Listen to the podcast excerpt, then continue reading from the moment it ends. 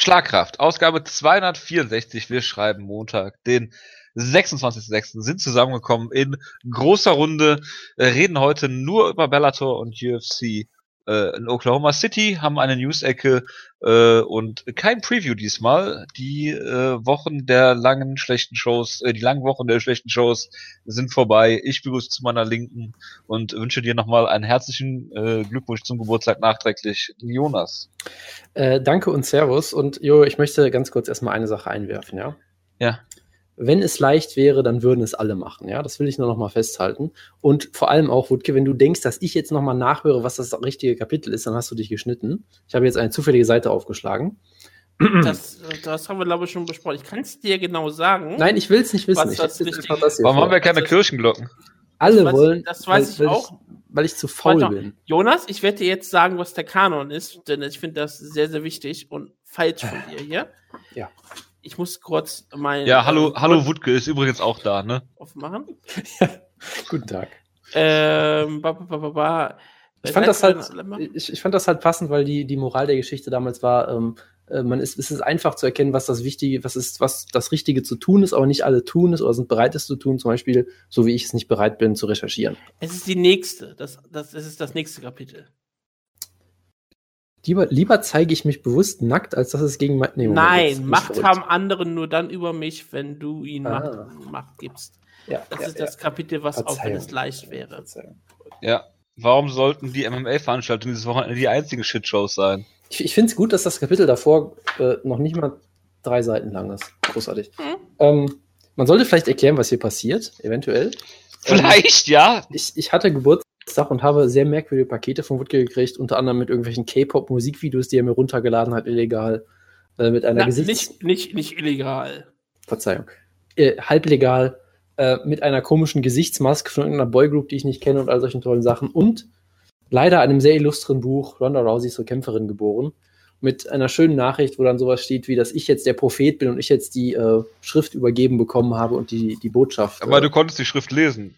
Ja, das, das ist sehr überraschend. Es, es liest sich so, also, es ist so Druckbuch, Druckbuchschrift von so einem Sechsjährigen ungefähr, aber es ist lesbar. Es ist sehr ja. schön. Es ist sehr schön. Ähm, deshalb muss ich jetzt scheinbar ein Kapitel vorlesen, was mich sehr erzürnt, aber nun gut. Macht haben andere nur dann über dich, wenn du ihnen Macht gibst. Aha. Beim Judo wird viel Aufhebens darum gemacht, welchen Rang man hat und welchen Gürtelgrad. Das hat mich nie interessiert. Der Grad hängt von irgendeinem Gremium ab, das zusammentritt und beschließt, du verdienst jetzt diesen oder jenen Grad. Sobald man solchen Leuten die Macht gibt, zu bestimmen, ob man gut ist, hat man ihnen auch die Möglichkeit gegeben, einen für unwürdig zu erklären. Sobald man sich um die Meinung anderer kümmert, gibt man das Heft aus der Hand. Aus dem gleichen Grund interessiert es mich auch nicht, bei Kämpfen dem Publikum zu gefallen. Und deshalb lese ich auch nicht, was über mich geschrieben wird. Es war einer der schönsten Tage meines Lebens, als ich begriff, dass mein Glück nicht von der Billigung anderer abhängt. So. Und wessen Glück auch nicht von der Billigung anderer abhängt, oh ja, ist, ist natürlich unser heutiges Geburtstagskind schlechthin, der Race Dog, die MMA-Legende schlechthin. Herzlichen Glückwunsch zum Geburtstag, Virgil Zwicker. Ja? Oh Gott! So, wir haben auch noch ein paar andere Highlights heute. Ja, äh, die polnische MMA-Legende schlechthin, Pavel Nastula, wird 47 Jahre jung. ja, wir haben noch den, ich glaube, ersten WEC Bantamweight Champion Eddie Wineland. Wird gestimmt das so? Ja. Ja. Gut, Eddie, Eddie Wineland natürlich eine sehr illustre Karriere, sehr äh, häufig diskutierter Mensch hier. Ansonsten ist da wenig Spannendes heute, muss man leider sagen. Aber ähm, zum Glück haben wir noch, das war heute, ne, der, der andere, der Hörergeburtstag, Wutke. Der heutige Hörergeburtstag hat äh, gut, heute. Gut, ja. das war heute. Äh, nur noch um sicher zu gehen, deshalb haben wir heute natürlich noch einen sehr illustren Geburtstag, nämlich einer unserer treuesten Hörer, der Mann, der alles guckt, feiert heute fröhliche Weihnachten. Alles Gute an Marcel Fortuna, aka Grissom. Ah, das ist, doch, das ist doch schön. Gut. Und was natürlich sehr schön ist, manche Leute werden uns ja auch erst morgen hören, wie wir ja wissen. Ja? Deshalb habe ich natürlich ja. noch morgen nochmal geguckt und wir haben einen wahren, ein wahres Schwergewicht hier, ein, einen wahren äh, ultimativen Geburtstag, nämlich 46 Jahre jung, wird Mu Bei Choi, The Heavy Tank of Busan, der Stolz Südkoreas, Busan, sehr schöne Stadt und Mu Bei Choi sicherlich eine Heavyweight-Legende in Korea. Ähm, sicherlich. man, man wird ihn kennen. Dann äh, ein Mann, der äh, von Wutke gerne mal mit Muhammad Ali verglichen wurde, weil ja. er mal einen Enker-Punch gelandet hat. Joe Taimenglu. Joe Taimenglu ja. hat heute Geburtstag. Ähm, morgen. Morgen, verzeihen, ja. Der morgen. irgendwie auf deiner Liste stand, obwohl du ihn gar nicht drauf haben wolltest, ne? Genau, äh, Hiroyuki Abe hat Geburtstag, das ist jemand, dessen Name mir zumindest was sagt. Und ansonsten ist auch der morgige Tag äh, relativ dünn besiedelt, muss man äh, leider du oder hast, zum Glück sagen. Du ja? hast jemanden vergessen. Bitte. Ben Reiter hat morgen Geburtstag. Ist das so? ja, das ist solch ein Kämpfer, der auf Graz gekämpft hat, wie Inke FC 25. No to Racism. Oder Inke FC 18. All against Pedophilia and Drugs. Das, das, ist natürlich, das ist natürlich sehr wichtig. Wie konnte ich hm. das noch vergessen? Und, Und sein, sein Debüt hat er damals gefeiert bei Inke FC 11. Yes to Sports, No to Drugs. Das ist natürlich eine Legende. Ich weiß nicht, wie du diese ja. Leute immer findest. Das ist schon beeindruckend. Wir reden immer über Ben Reiter, wenn ich die Chance dazu habe. Und dann rede ich immer über Inke FC. Und wer natürlich morgen auch Geburtstag hat, eine Legende. The King of Late Night, Johnny Carson, wird 31. Ich vermute, es ist ein anderer. Oh ich vermute, es ist nicht der Johnny Carson. Ich hoffe Carson. nicht, dass Johnny Carson erst 31 wird. Ähm, und ja, dann äh, bin ich soweit, glaube ich, durch mit meinem Teil, oder? Ich hoffe es. Ja. Ich denke, ich weiß es nicht. Keine Ahnung. Mein Hund ist gerade aufgewacht und fängt das Buddeln an auf der Couch. Das ist gerade sehr spannend. Aber äh, gut, bevor wir jetzt mit Bellator starten, habe ich noch was. Bitte. Ich habe gerade schon meine ganzen Sirenen-Jingles hier ausprobiert. Oh Gott. Das kommt jetzt wirklich. Vielleicht. Moment. Die sind alle sehr hervorragend. Aber äh, Scott ja, Steiner. Ich habe nicht wirklich. Big ich habe tatsächlich äh, angefangen, das Nick Hein Buch zu lesen und habe nach oh guten Gott. Zitaten gesucht. Oh Mann. Und äh, keine gefunden. Ich habe das erste, ich habe das, das ist, Vorwort das gelesen, warum er das Buch schreibt, und es geht darum, dass er äh, zuerst gedacht hat, dass die Kölner Hauptbahnhof Silvesterübergriffe Fake News seien und äh, der Postillon das geschrieben hätte, warum auch immer. Und äh, ja, keine Ahnung. Äh, jedenfalls ähm, schreiben sie Ex-Polizist nicht mit Bindestrich, sondern zusammen und ich habe die ganze Zeit versucht, Ex-Polizist ähm, so zu lesen, wie es da steht. Es ist aber ähm, äh, naja. Äh, ich habe keine guten Zitate gefunden, das tut mir sehr leid, aber ähm, wie komme ich jetzt, mache ich jetzt eine gute Leitung? Ja, Kölner Hauptbahnhof, Jonas. War ich ähm, an deinem Geburtstag am Mittwoch. Aha, äh, aha. Hast du da irgendwas gemacht? Da ist ja auch irgendwas in der Nähe, glaube ich. Ich äh, habe jetzt mal in den internen ein Foto hochgeladen. In den internen? Oh. Ja, weil ich möchte das noch nicht pu publik machen. Ja, das, ja, okay. Ich war tatsächlich an Geburt im Kölner Dom, auch um äh, Meine Güte, mein, mein, mein Herz schlägt frenetisch gerade. Ja, und oh ich Gott, habe eine Kerze Gott, angezündet für Yolo Romero. Ich habe sogar ich, ich, ich einen Euro gespendet. auf die Knie hier. Äh, da ich natürlich ein Ehrenmann bin. Du hast sie sogar eingekreist auf dem Bild. Ich habe sie sogar eingekreist. es war leider nicht möglich, da was drauf zu schreiben. Ich hatte Eine aber Güte. ein Post-it mit Ino, Hashtag Inuevo dabei. Allerdings war da eine Person, die es nicht so gerne gesehen hätte, wenn ich da was draufgeklebt hätte. Deshalb, ich habe es eingekreist. Ich habe einen Euro gespendet. Ich habe es gemacht. Ich bin ein Ehrenmann. Äh, Wettschulden sind natürlich Ehrenschulden. Ich habe auch gesagt, äh, wenn, wenn es zwei Wochen bevor äh, die äh, YOLO-Show ist, äh, äh, ich das noch nicht gemacht habe und äh, Leute mindestens dreimal Feedback geschrieben haben, kriegen sie von mir einen 25 Euro Amazon-Gutschein.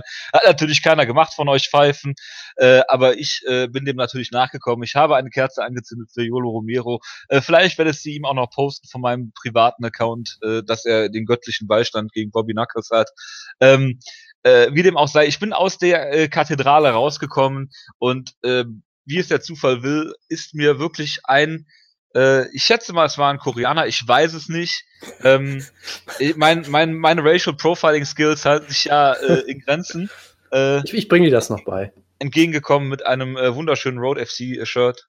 Ich dachte Top FC. Top FC, meine ich doch. Ja, meine ich doch. Äh, Top Meine FC. Das, das ist die gute Liga, ne? Ja, ja, also ich, ja, ich, genau das, das ist so ein religiöser Erwachungsmoment gerade für mich, glaube ich. ich. Genau, ich, äh, Jonas, äh, du solltest öfter in die Kirche gehen äh, oder hier ganz oft Kirche sagen, damit ich mich daran erfreuen kann, wie schön ruhrpottlich du das aussprichst. Und äh, Kirche. Ja. Ich, ich werde sofort nach dem Taping in die Kirche gehen, ja. Macht das. Und äh, ja, ich habe es jetzt extra mal in den internen Bereich äh, äh, gepostet.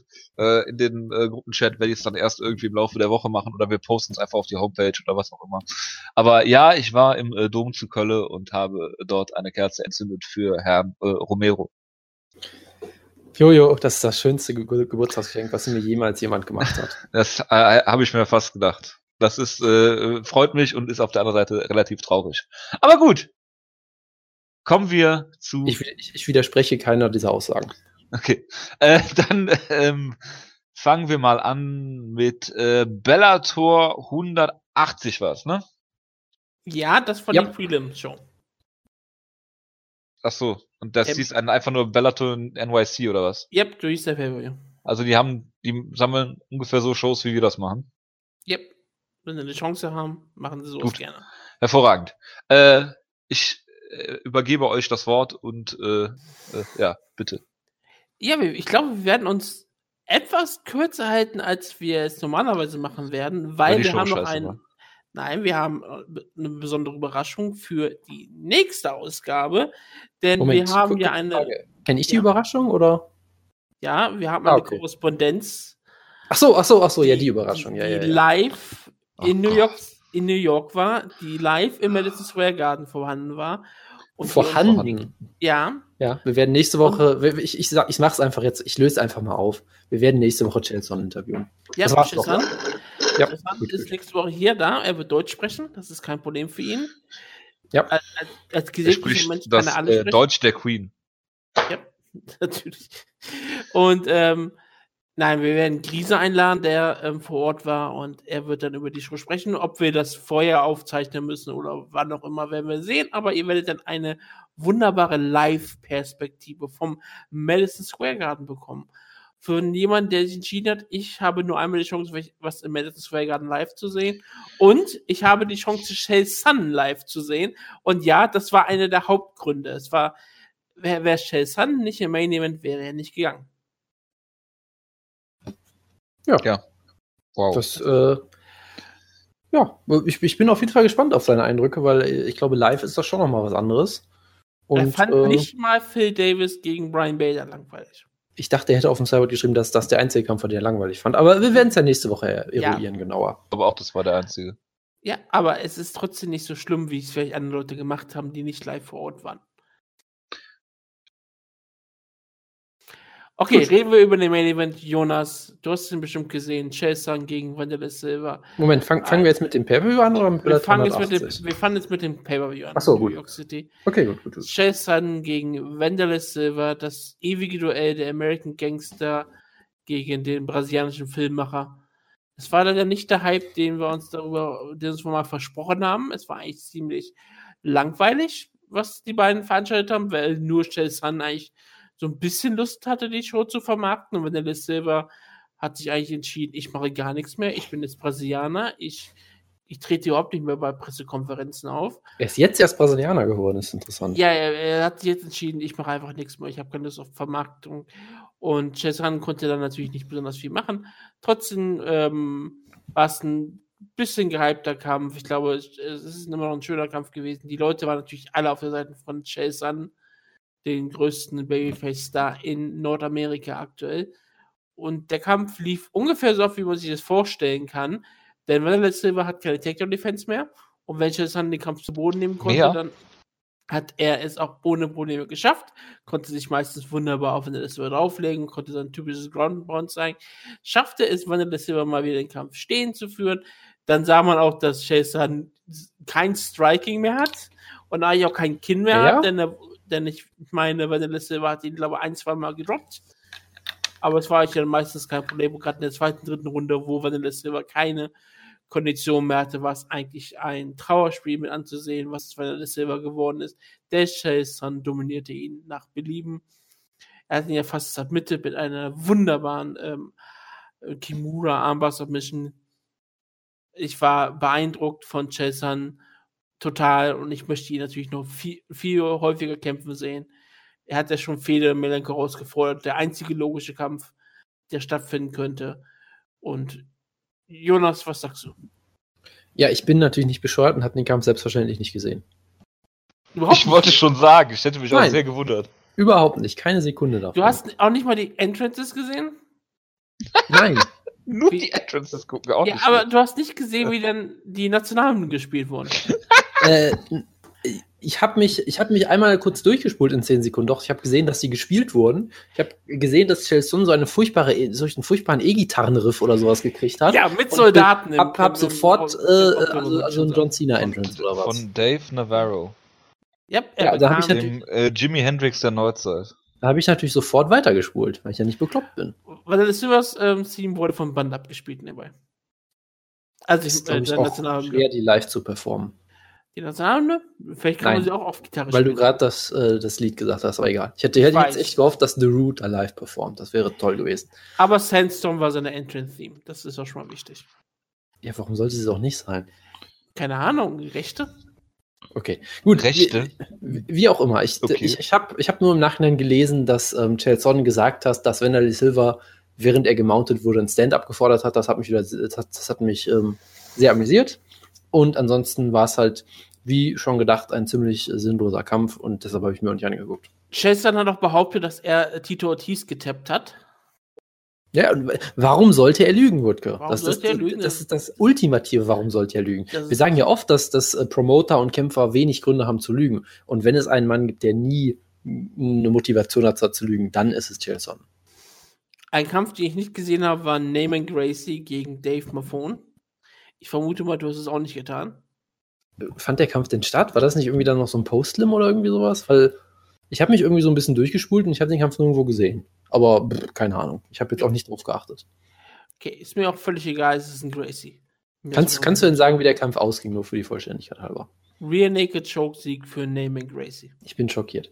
Äh, und ja, wir sollten vielleicht erwähnen, Tito Ortiz wurde eingeblendet und es gab äh, laute Fuck you Tito Chants, scheinbar was sehr schön. Die er war. mit angefeuert hat dann. ne? Ja, das ist sehr schön. T äh, Pius sagt gerade, es war der Co-Main Event. Laut Ja. Typology. Aber ich soll der Typology nicht mehr vertrauen. Das ist richtig, aber ich würde fast sagen, im Nachgang kann man denen vielleicht vertrauen. Nur vorher nicht unbedingt. Kommen wir zum anderen Main Event, den Jonas dann hoffentlich gesehen hat. Matt Mitrione, Simple Man, wie er natürlich ja. rauskam. Der, der, äh, der, der originale, der originale Quan Ho Quack, ja. Und um deine Frage zu beantworten, ja, ich habe diesen Kampf natürlich nicht gesehen. Weil ich nicht bescheuert bin. Du hast, du hast diesen Kampf nicht gesehen, also gar nichts, auch nicht den Double Knockdown. Nein, ich werde mir doch keine Fedor-Kämpfe im Jahr 2017 angucken, wo er An ausgenommen den der wird. gegen Mitrione verliert. Warum sollte man das auch tun? Ja, das, das Du ist, das ist, das ist, das ist eine gesehen? gottverdammte Qual für meine Seele. Ich Ja, habe, ein, Alter, ich Danke, habe, Jonas. Ich, ich bin habe- nicht ich oft habe- mit dir einer Meinung, aber ja, bitteschön. Heute sind 100 wir, Prozent. heute sind wir, Katastrophe. heute sind wir komplett in Harmonie, Jo. Das finde ich. Ja, ich weiß auch nicht, was los ist heute. Ähm, ganz kurz, ganz kurz. Ich kann dir sagen, was ich vom Kampf gesehen habe. Ja, ich habe, äh, ich habe schnell genug reingespult, um zu sehen, dass Fedor verloren hat. Dann habe ich schnell weitergespult. Und ich habe nachher äh, zwei wunderbare Fotos gesehen von Esther Lynn, All Elbows, äh, der besten Fotografin im Sport, die äh, zugegeben sehr schöne Fotos von diesem Double Knockdown gemacht hat, wo wirklich beide da liegen. Und du siehst, dass Mithion so ein bisschen glasig nach oben guckt und denkt, oh, äh, ich sollte mal aufstehen und hinterhergehen. Das waren zwei sehr schöne Fotos. Wenn man den Kontext rausnimmt, genau dieses Foto ist es, glaube ich, was du gerade gepostet hast hier. klick drauf und Ähm, schau das Video. Nein, nein, nein. Werde ich nicht tun. So, äh, diese Fotos sind natürlich sehr schön, wenn man den Kontext vergisst und vergisst, dass da Fedor verdammt nochmal liegt gegen Matt fucking Mitrion. Aber sonst habe ich nichts davon gesehen. Warum? völlig, es, äh, ist, richtig. es ist ein böser Russe, der von guten Amerikanern niedergestreckt wird. Es ist Das doch ist der größte aller Zeiten, der an seiner Legacy sägt. Ja, aber ist ja wirklich der größte aller Zeiten. Man Ja. sah ja, ich weiß natürlich, man kann auf jeden Fall sagen, in Pride war er auf jeden Fall der größte Pride-Kämpfer aller Zeiten. Nach Nobito Takada natürlich. Und Das ist natürlich der wichtigste und größte Pride-Kämpfer aller Zeiten, aber sonst. Ich meine, Selbstverständlich. ja. also ich fand noch super, dass sie so ein Highlight-Video, wo sie natürlich ähm, erwähnt haben, was für große Champions er besiegt hat, wo sie sagten, ähm, Big, äh, Big Knock, Noguera, Tim Sylvia und Andrea Lovsi. Ja. Das ist die Murderers Row, die er Also, ausnockte. ja. Ich glaube, noch irgendeinen anderen Kämpfer erwähnten sie. Ich bin mir gerade nicht sicher. Kevin Rendeman, Kevin Rendeman sagten sie noch. Ja, Ah, jetzt, jetzt, jetzt fällt mir wieder was ein. Warte mal, das war, glaube ich, bei, das war, glaube ich, bei Tilson, ne? War das, war das Chelson, wo bei Notable Victory stand, äh, stand Sushin Okami oder sowas? Ja, Sushi no Kami habe ich auch ja vergessen. da, das war, das war auch traumhaft natürlich. Das, das Schöne war auch, dass sie immer, wenn sie konnten, haben sie den, haben sie die aktuelle UFC-Champions nach oben gestellt. ja, da, da reden wir, da reden wir gleich noch ein War es bisschen dann drüber. auch, Über, Mike, war es auch Michael Bisping, bei Vanilla Silver war es auch Michael Bisping. ja, wir, wir, über diese Strategie äh, möchte ich gleich noch mit dir reden bei den Prelims.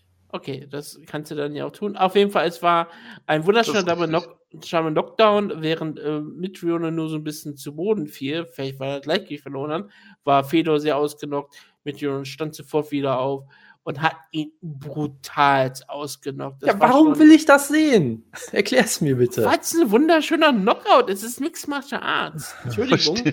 Wutke versteht das wirklich nicht. Nein, ich verstehe es wirklich nicht, weil du schaust doch auch Knockouts von anderen Kämpfern an. Was macht Fedor besonders? Er ist ein erwachsener Mann, der macht seine eigene Entscheidung. Das heißt doch nicht, dass ich mir das angucken muss, deswegen. Aber dann ka- kannst du auch sagen, du willst überhaupt keinen Kämpfer mehr anschauen, weil du könntest ja einen Kämpfer sympathisch finden und er könnte ausgenockt werden. Okay. Das wäre genauso wie, Wutke- das wäre ja genauso wie, ich schaue keine Hideo Tokoro-Kämpfe mehr, weil er könnte ja jetzt bald ausgenockt werden. Ja, Hideo Tokoro ist äh, egal. Ja, ich weiß auch nicht, ob ich mir Tokoro gegen, gegen äh, äh, fucking Horiguchi angucken möchte, aber das ist ein anderer Punkt. Oder du schaust dir keine Gabi Garcia-Kämpfe mehr an, weil sie könnte ja auch jemanden ausnocken. Ja, ja, das ist so eine Sache, die man aus ethischen Gründen auch tun sollte, das ist richtig, ja. Aber Also, ähm, Ja, aus ethischen Gründen darfst du überhaupt kein Mixed Martial Arts schauen. Wutke, Wutke, du hast mich, du hast mich überzeugt, ich werde aufhören, diesen, diesen Sport zu verfolgen. Ähm, es war sehr schön mit, es, es, es war sehr schön mit euch. Das ist ein, das einzig konsequente und richtige hier. Es ist, das, das wäre auch das einzige Konsequente und Richtige. Das ist das Problem an der Sache. es, es war sehr schön mit euch die ganzen Jahre. Viel Spaß mit der Ausgabe noch. Ciao, ciao. Ciao. Okay. Ähm, dann hatten wir ähm, Brent Primus gegen Michael Chandler.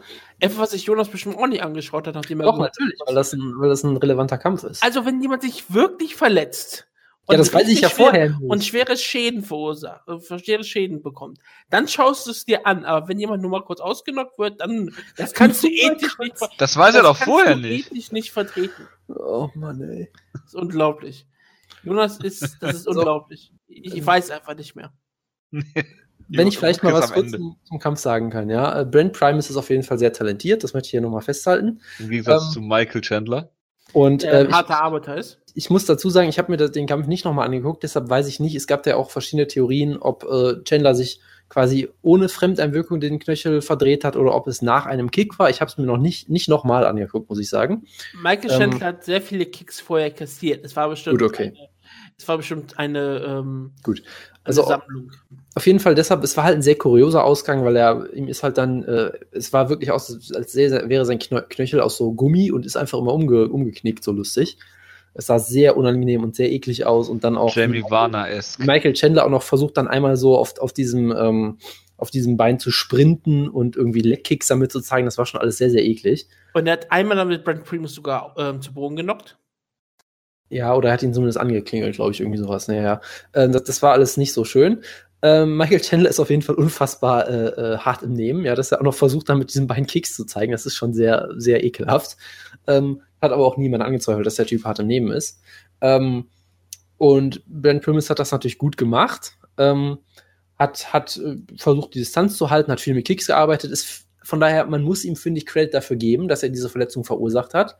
Gleichzeitig wirkte es halt trotzdem so ein bisschen fluky. Ja, ich würde trotzdem sagen, hey, ich, ich möchte gerne ein Rematch sehen, weil es halt schon ein Ausgang war, wo ich sage, da sind noch genug Fragen offen, ob es jetzt einfach in Anführungszeichen nur eine Freak-Injury war oder halt der reine Verdienst von Primus oder vermutlich irgendwas dazwischen. Ja, das ist halt immer so ein bisschen schwierig zu sagen. Ähm, ich, ich finde, mit dem Standing, was Chandler Bellator hat, kann er auch ein Rematch kriegen. Ich weiß jetzt auch nicht, ob sie irgendwelche anderen Contender haben aktuell. Von daher würde das meiner Meinung nach schon passen. Ähm, Glückwunsch an Brent Primus natürlich. Äh, kein Glückwunsch an den Ref, der hier, wie ich finde, sehr merkwürdige Sachen gemacht hat, weil er einfach ein, ein Timeout äh, be- bestellt hat und gesagt, nee, wir gucken jetzt mal, wir holen jetzt mal den Doktor rein, was, soweit ich weiß, nicht erlaubt ist. Außer nach, nach irgendwie Cuts oder Fouls kannst du eigentlich nach einer Verletzung nicht einfach sagen, äh, Pause und wir gucken mal kurz. Nee, das ist TKO Ähm, Injury. Genau. Und das wirkte dann halt lange so, als würden sie Primus noch um seinen Sieg bringen irgendwie. Und dann haben sie es am Ende doch abge, abge, ähm, abgewunken, aber es, war- es war dann halt schon noch antiklimatischer irgendwie. Aber ich muss natürlich insgeheim sagen, ich bin ja ein schlechter Mensch. Ich habe mich trotzdem darüber gefreut, dass der Ref äh, so eine Scheiße gebaut hat, weil es hat uns den lustigsten Moment des Jahres gegeben. Wutke, weißt du, worauf ich anspiele? Dass äh, sich ähm, Michael Chandler vielleicht sogar noch schlimmer, dass er den Knöchel verletzt hat, nachdem er ihn den Stuhl weggezogen hat. Richtig, Das ja. Davon habe ich gesehen. Weiterhin total und gut und lustig und unterhaltsam, aber dass ein professioneller Kämpfer in einen professionellen Kampf ausgenockt wird, das findest du schrecklich. Wutke, Wutke, du hast es durchschaut. Du hast es durchschaut. Nein, ich, ich sage ja nicht, dass, dass das gut ist, dass es passiert ist. Es war nur trotzdem Nein, das halt. fandst du total lustig. Und Ja, natürlich ist Schaden, lustig. deine deutsche Schadenfreude ist durchgekommen. Sachen, die schlimm sind, können trotzdem lustig sein. Das schließt sich nicht aus. Ich sage Das nicht, dass es gut Kommt ist, dass immer passiert an, was schlimmer ist. Also, Wenn du zum hundertsten so. Mal unnötig ausgenockt wirst oder wenn du dir schon brichst und dabei hinfällst. Wutke, hat, äh, hat doch nicht so viele Knockout-Niederlagen. Jojo, hast du diese Szene übrigens mit dem Stuhl gesehen? Zufällig. Ja, das ist das Einzige, was ich gesehen Gut. habe. Gut, okay. Also man muss es vielleicht erklären, Michael Chandler sitzt ewig auf dem Stuhl, die Leute untersuchen ihn, dann steht er auf, fängt an zu schreien, sagt, "Ah, lass weiter kämpfen. Und dann denkt sich halt irgendein Offizieller, gut, dann ziehe ich halt den Stuhl, wenn ich weiter, weiter kämpfen will. Dann sagt ihm andere, setz dich wieder hin. Michael Chandler setzt sich hin und landet halt auf dem Arsch, weil gerade der Stuhl, Stuhl weggezogen wird. Es war wirklich eins zu eins wie aus so einer Slapstick-Comedy aus den 20ern oder so. war- Ja, Auch so die- dieses perfekte Comedic Timing, ja. ja, ja, es war, Es war genau in der richtigen äh, äh, Split Second wurde er weggezogen. Wenn es kannst du eine- nicht skripten, sowas. wenn es ein paar Millisekunden früher gewesen wäre oder später, hätte er es vielleicht gemerkt oder wäre noch auf den Stuhl gefallen oder so. Es war vom Timing her absolut perfekt. Comedy-Spot des Jahres, ja. Äh, natürlich trotzdem vollkommene Farce, was da passiert ist, aber das ist die andere Sache. Und ja, jetzt haben wir halt äh, unseren Optimus Primus als neuen Champion und äh, warten wir mal ab, was da jetzt mit passiert. Gerade nachdem Bellator alles getan hat, um Michael Chandler wirklich zu hypen, ist das eine wunderbare Sache für natürlich für Bellator. Ja, es Ja, ist großartig, Hype, weil. Was weil ist denn mit die- Aaron Pico? Ja, ganz, ganz kurz nur. Ich finde es halt großartig, dass Bellator immer wieder beschließt, Michael Chandler ist das Gesicht der Promotion, aus Gründen, die ich durchaus auch verstehen kann. Er ist scheinbar sehr äh, loyal und Bellator verbunden. Und es kommt halt immer irgendwas Komisches dazwischen. Und er ist ein unterhaltsamer Kämpfer, das muss Genau. man auch dazu sagen. Genau. Und ich meine, dann verliert er halt mal eine Decision gegen Will Brooks, wo die meisten Leute ihn vorne hatten. Dann wird er im Rematch ausgenockt und Will Brooks geht weg. Dann kommt hier diese komische Niederlage. Es ist halt immer sehr absurd, was da immer wieder passiert mit ihm. Immer wenn er kurz davor ist, ein Star zu werden, verliert er auf einmal. Tja. Schon Gut. sehr tragisch. Aber kommen wir mal zu jemandem, der auch kurz Ja, davor ist, ein apropos, Star zu werden. apropos tragisch, ja. Zack, oder Zach Freeman gegen Aaron Pico. Ähm, alle sagen ja, Aaron Pico ist der neue Prodigy, der wahre BJ Penn, halt nur auf ringerischer Basis. Ähm, riesengroßer Hype hinter sich, 20 Jahre jung, Pro, äh, Pro Record 0-0 war vom Kampf. Jetzt ist er 0-1, denn er trat gegen einen ähm, erfahrenen Kämpfer an. Zwar auch nur 8 und 2, aber 10 Kämpfe sind das schon doch mal ein bisschen mehr als 0 Kämpfe. Gerade im professionellen Bereich. Und Aaron Pico hat ja, glaube ich, noch nicht mal Amateurkämpfe gehabt. Oder wenn er hätte, hat er vielleicht ein oder zwei gehabt, ich weiß es gar nicht. Und es ist dann so abgelaufen, wie es manchmal halt so abläuft, von jemandem, der bei, bei RFA schon mal im Main Event um einen Titel gekämpft hat in seinem letzten Kampf.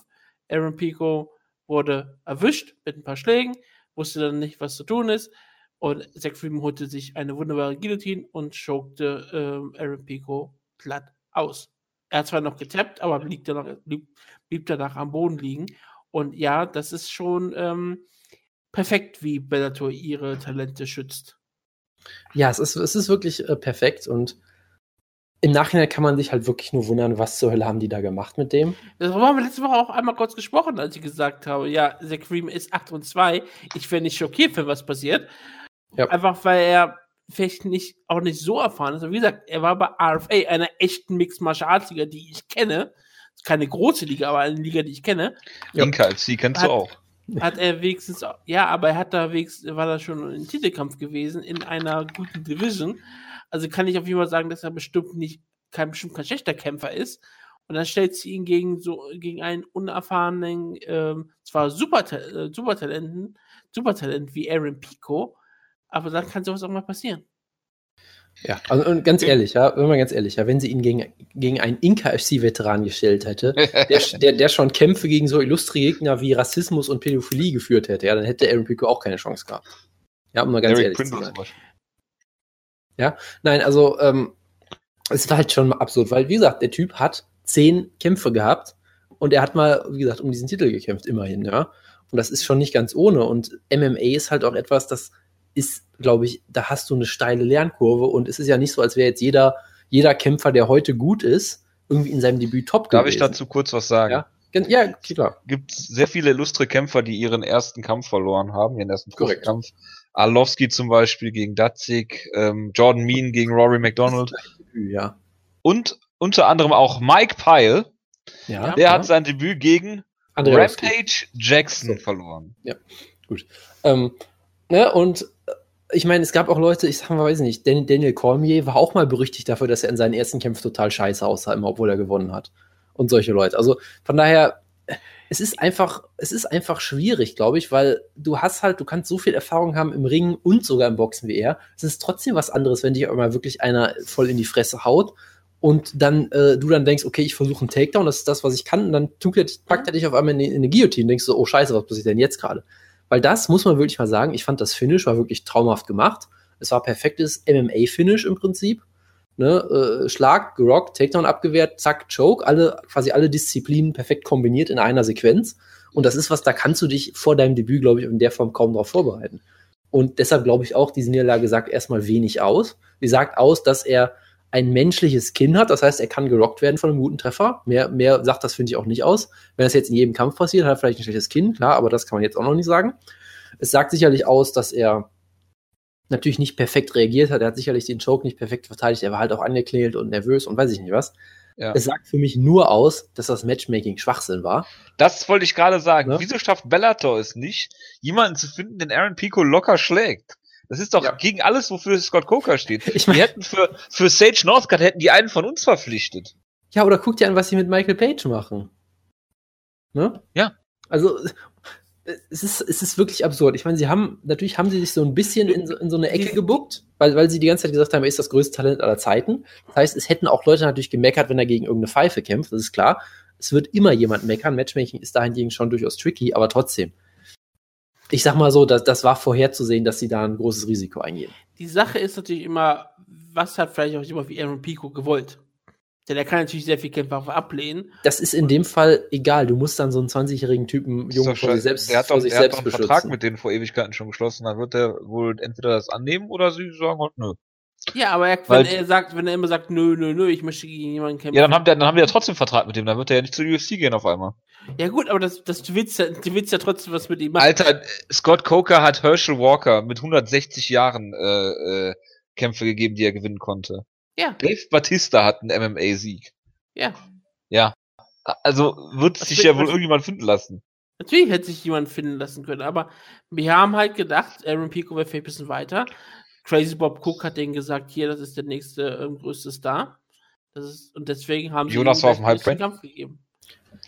Ich weiß gar nicht, ob ich das offiziell sogar war, aber gut. Wer Ähm, war's Nee, ich meine nur wegen Sean Soriano und Henry Hoof damals.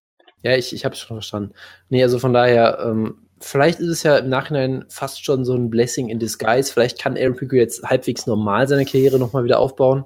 Weil man muss überlegen, die haben diesen Kampf vor me über mehrere Titelkämpfe gestellt. Nicht nur über äh, den Light Heavyweight Titelkampf, wo du sagen kannst, ja, du brauchst einen großen Main Event für Spike. Nein, sie haben ihn auch über den Welterweight Titelkampf gestellt. Der, der Opener war wohlgemerkt, ja. Ja. Also das war halt Beides einfach, das war halt einfach Jacke, Jonas. da kommen wir gleich zu. Also von daher, vielleicht äh, hilft es jetzt ihm dahingehend, dass äh, Ja, aber es, er wird doch jetzt noch mehr im Fokus aber- stehen, oder nicht? Steht er, er steht doch jetzt noch mehr im Fokus als nach einem Sieg, oder? Oder nicht?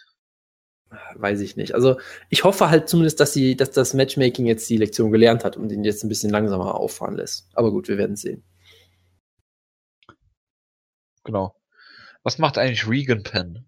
Wo wir gerade von Prodigies sprechen und so. Das wäre Das doch ein hervorragender. Kampf für ihn. Egal. Macht mal weiter. Vino? Ich glaube, der ist zu gut. So gut für, so gut für Ich weiß es nicht, keine Ahnung. Also er ist auf jeden Fall von der UFC Vino? entlassen worden. Cody Pfister steht bereit. Ben Askren. Ah. Äh, ja, bitte. Mach doch mal weiter. Ja, dann hatten wir den Opener, ein, ein klarer Opener-Kampf, denn es ging um einen Titel Klar, klar, Opener. gegen Lawrence Larkin um den Welterweight-Titel der Welt. Jonas. Welterweight. Weltlerweight. Ich hatte, ich hatte mich natürlich stumm geschaltet. Natürlich. Ähm, Fight of the Year Contender war es nicht. So. Aber es war ähm, fünf Runden. Nee, nee, aber Ryan Bader gegen Phil Davis, ne? Das weiß ich nicht, dass wir dies gucken müssen. Also, ähm, es war ein solider Kampf, wie ich fand. Du, du, hast halt, du hast halt schon gemerkt, dass die beide viel Respekt voneinander hatten. Natürlich auch beide sehr gute Striker sind, die sich so ein bisschen neutralisiert haben. Na, das heißt, natürlich kann Lawrence Larkin nicht sein, sein totale wacky Moveset raushauen gegen so einen guten Striker. Natürlich kann Douglas Lima ihn nicht komplett zerstören mit Leckkicks oder so. Sondern sie haben halt in, in sich einen, sag ich mal, einen Kampf geliefert, der jetzt nicht auf dem allerhöchsten Tempo war oder sowas, aber war schon okay. Ich fand mich durchaus solide unterhalten. Und für mich hat Douglas Lima das gut gemacht. Er hat für mich relativ klar gewonnen, obwohl jetzt, sage ich mal, der Kampf, er war so hingegen eng, dass jetzt niemand komplett dominiert hat oder so, aber irgendwie trotzdem ähm, war es halt einfach so, dass, dass er für mich das Geschehen doch relativ klar dominiert hat. Er es sehr gut geschafft hat, Larkin zu neutralisieren. Ähm, es gab im Prinzip eine knifflige Situation, wo Larkin ihn ein paar Mal hart getroffen hat und, und äh, Lima so ein bisschen am Wanken war. Und dann hat er halt das gemacht, was er immer macht. Denn Lima ist unfassbar gefährlich im Konter, gerade wenn er angeschlagen wirkt und hat dann Loris Larkin einfach mal mit einem Konter fast ausgenockt, brutal. Und danach hat er ihm so ein bisschen die Seele geraubt, äh, zumindest für die nächsten zwei Runden oder sowas. Und hat es am Ende ein bisschen, ein bisschen runterfahren lassen, hat dann den Kampf, sag ich mal, souverän nach Hause geholt, ohne jetzt zu viel zu machen. Aber ja, solide Leistung halt von, von Douglas Lima, den ich weiterhin auf jeden Fall für einen Elite äh, Welterweight halte. Ein sehr guter Kämpfer und hat das hier für mich nochmal untermauert. Also, das sagst du abschließend zum Pay-Per-View? Ähm, ich habe ja so viel davon nicht gesehen, glücklicherweise, aber ähm, war nicht besonders gut, ehrlich gesagt. Ich, ich fand den Opener gut. Er war jetzt natürlich nicht so spektakulär, wie man sich das vielleicht erhofft hatte in seinen, seinen wilden, äh, feuchten Träumen oder so, aber es war schon ein guter Kampf so. Äh, Aaron Pico war halt lustig, weil es halt einfach, äh, ist es halt lustig zu sehen, wie so, wie so Geldscheine verbrennen vor deinen Augen oder, oder was auch immer, wenn das immer. Also wenn es äh, junge Talente sind, ist es kein Problem, wenn sie komplett äh, deklassiert werden und, und ausgeschoben werden. Aber wenn es alte Legenden sind und die werden ausgenockt, dann ist das, ähm, kann man sich das nicht anschauen. Wutke, du hast, du hast es wie immer durchschaut. Du hast es wie immer durchschaut. Ja, der, der Primus gegen Chandler-Kampf war jetzt auch nicht gut in dem Sinne. Er war halt äh, etwas, ja. Und von daher würde ich sagen, äh, es war durchwachsen. Ja, ich habe von Michael Carroll auf Twitter, glaube ich, was gelesen, ähm, dass diese äh, Bellator-Show ähm, als Watercooler, Chat oder Topic oder sowas okay war, aber nicht als MMA-Veranstaltung. Oh, das triffst du. Ja, ja das trifft genau das, was ich an Bellator nicht mag, aber gut. Also ich, ich weiß halt nicht, ob ich irgendwo arbeiten möchte, wo Leute sich am Watercooler über Bellator unterhalten, aber das ist eine andere Frage. Du willst nicht bei einer, bei einer Firma arbeiten, die über Mixed Martial Arts gerne redet?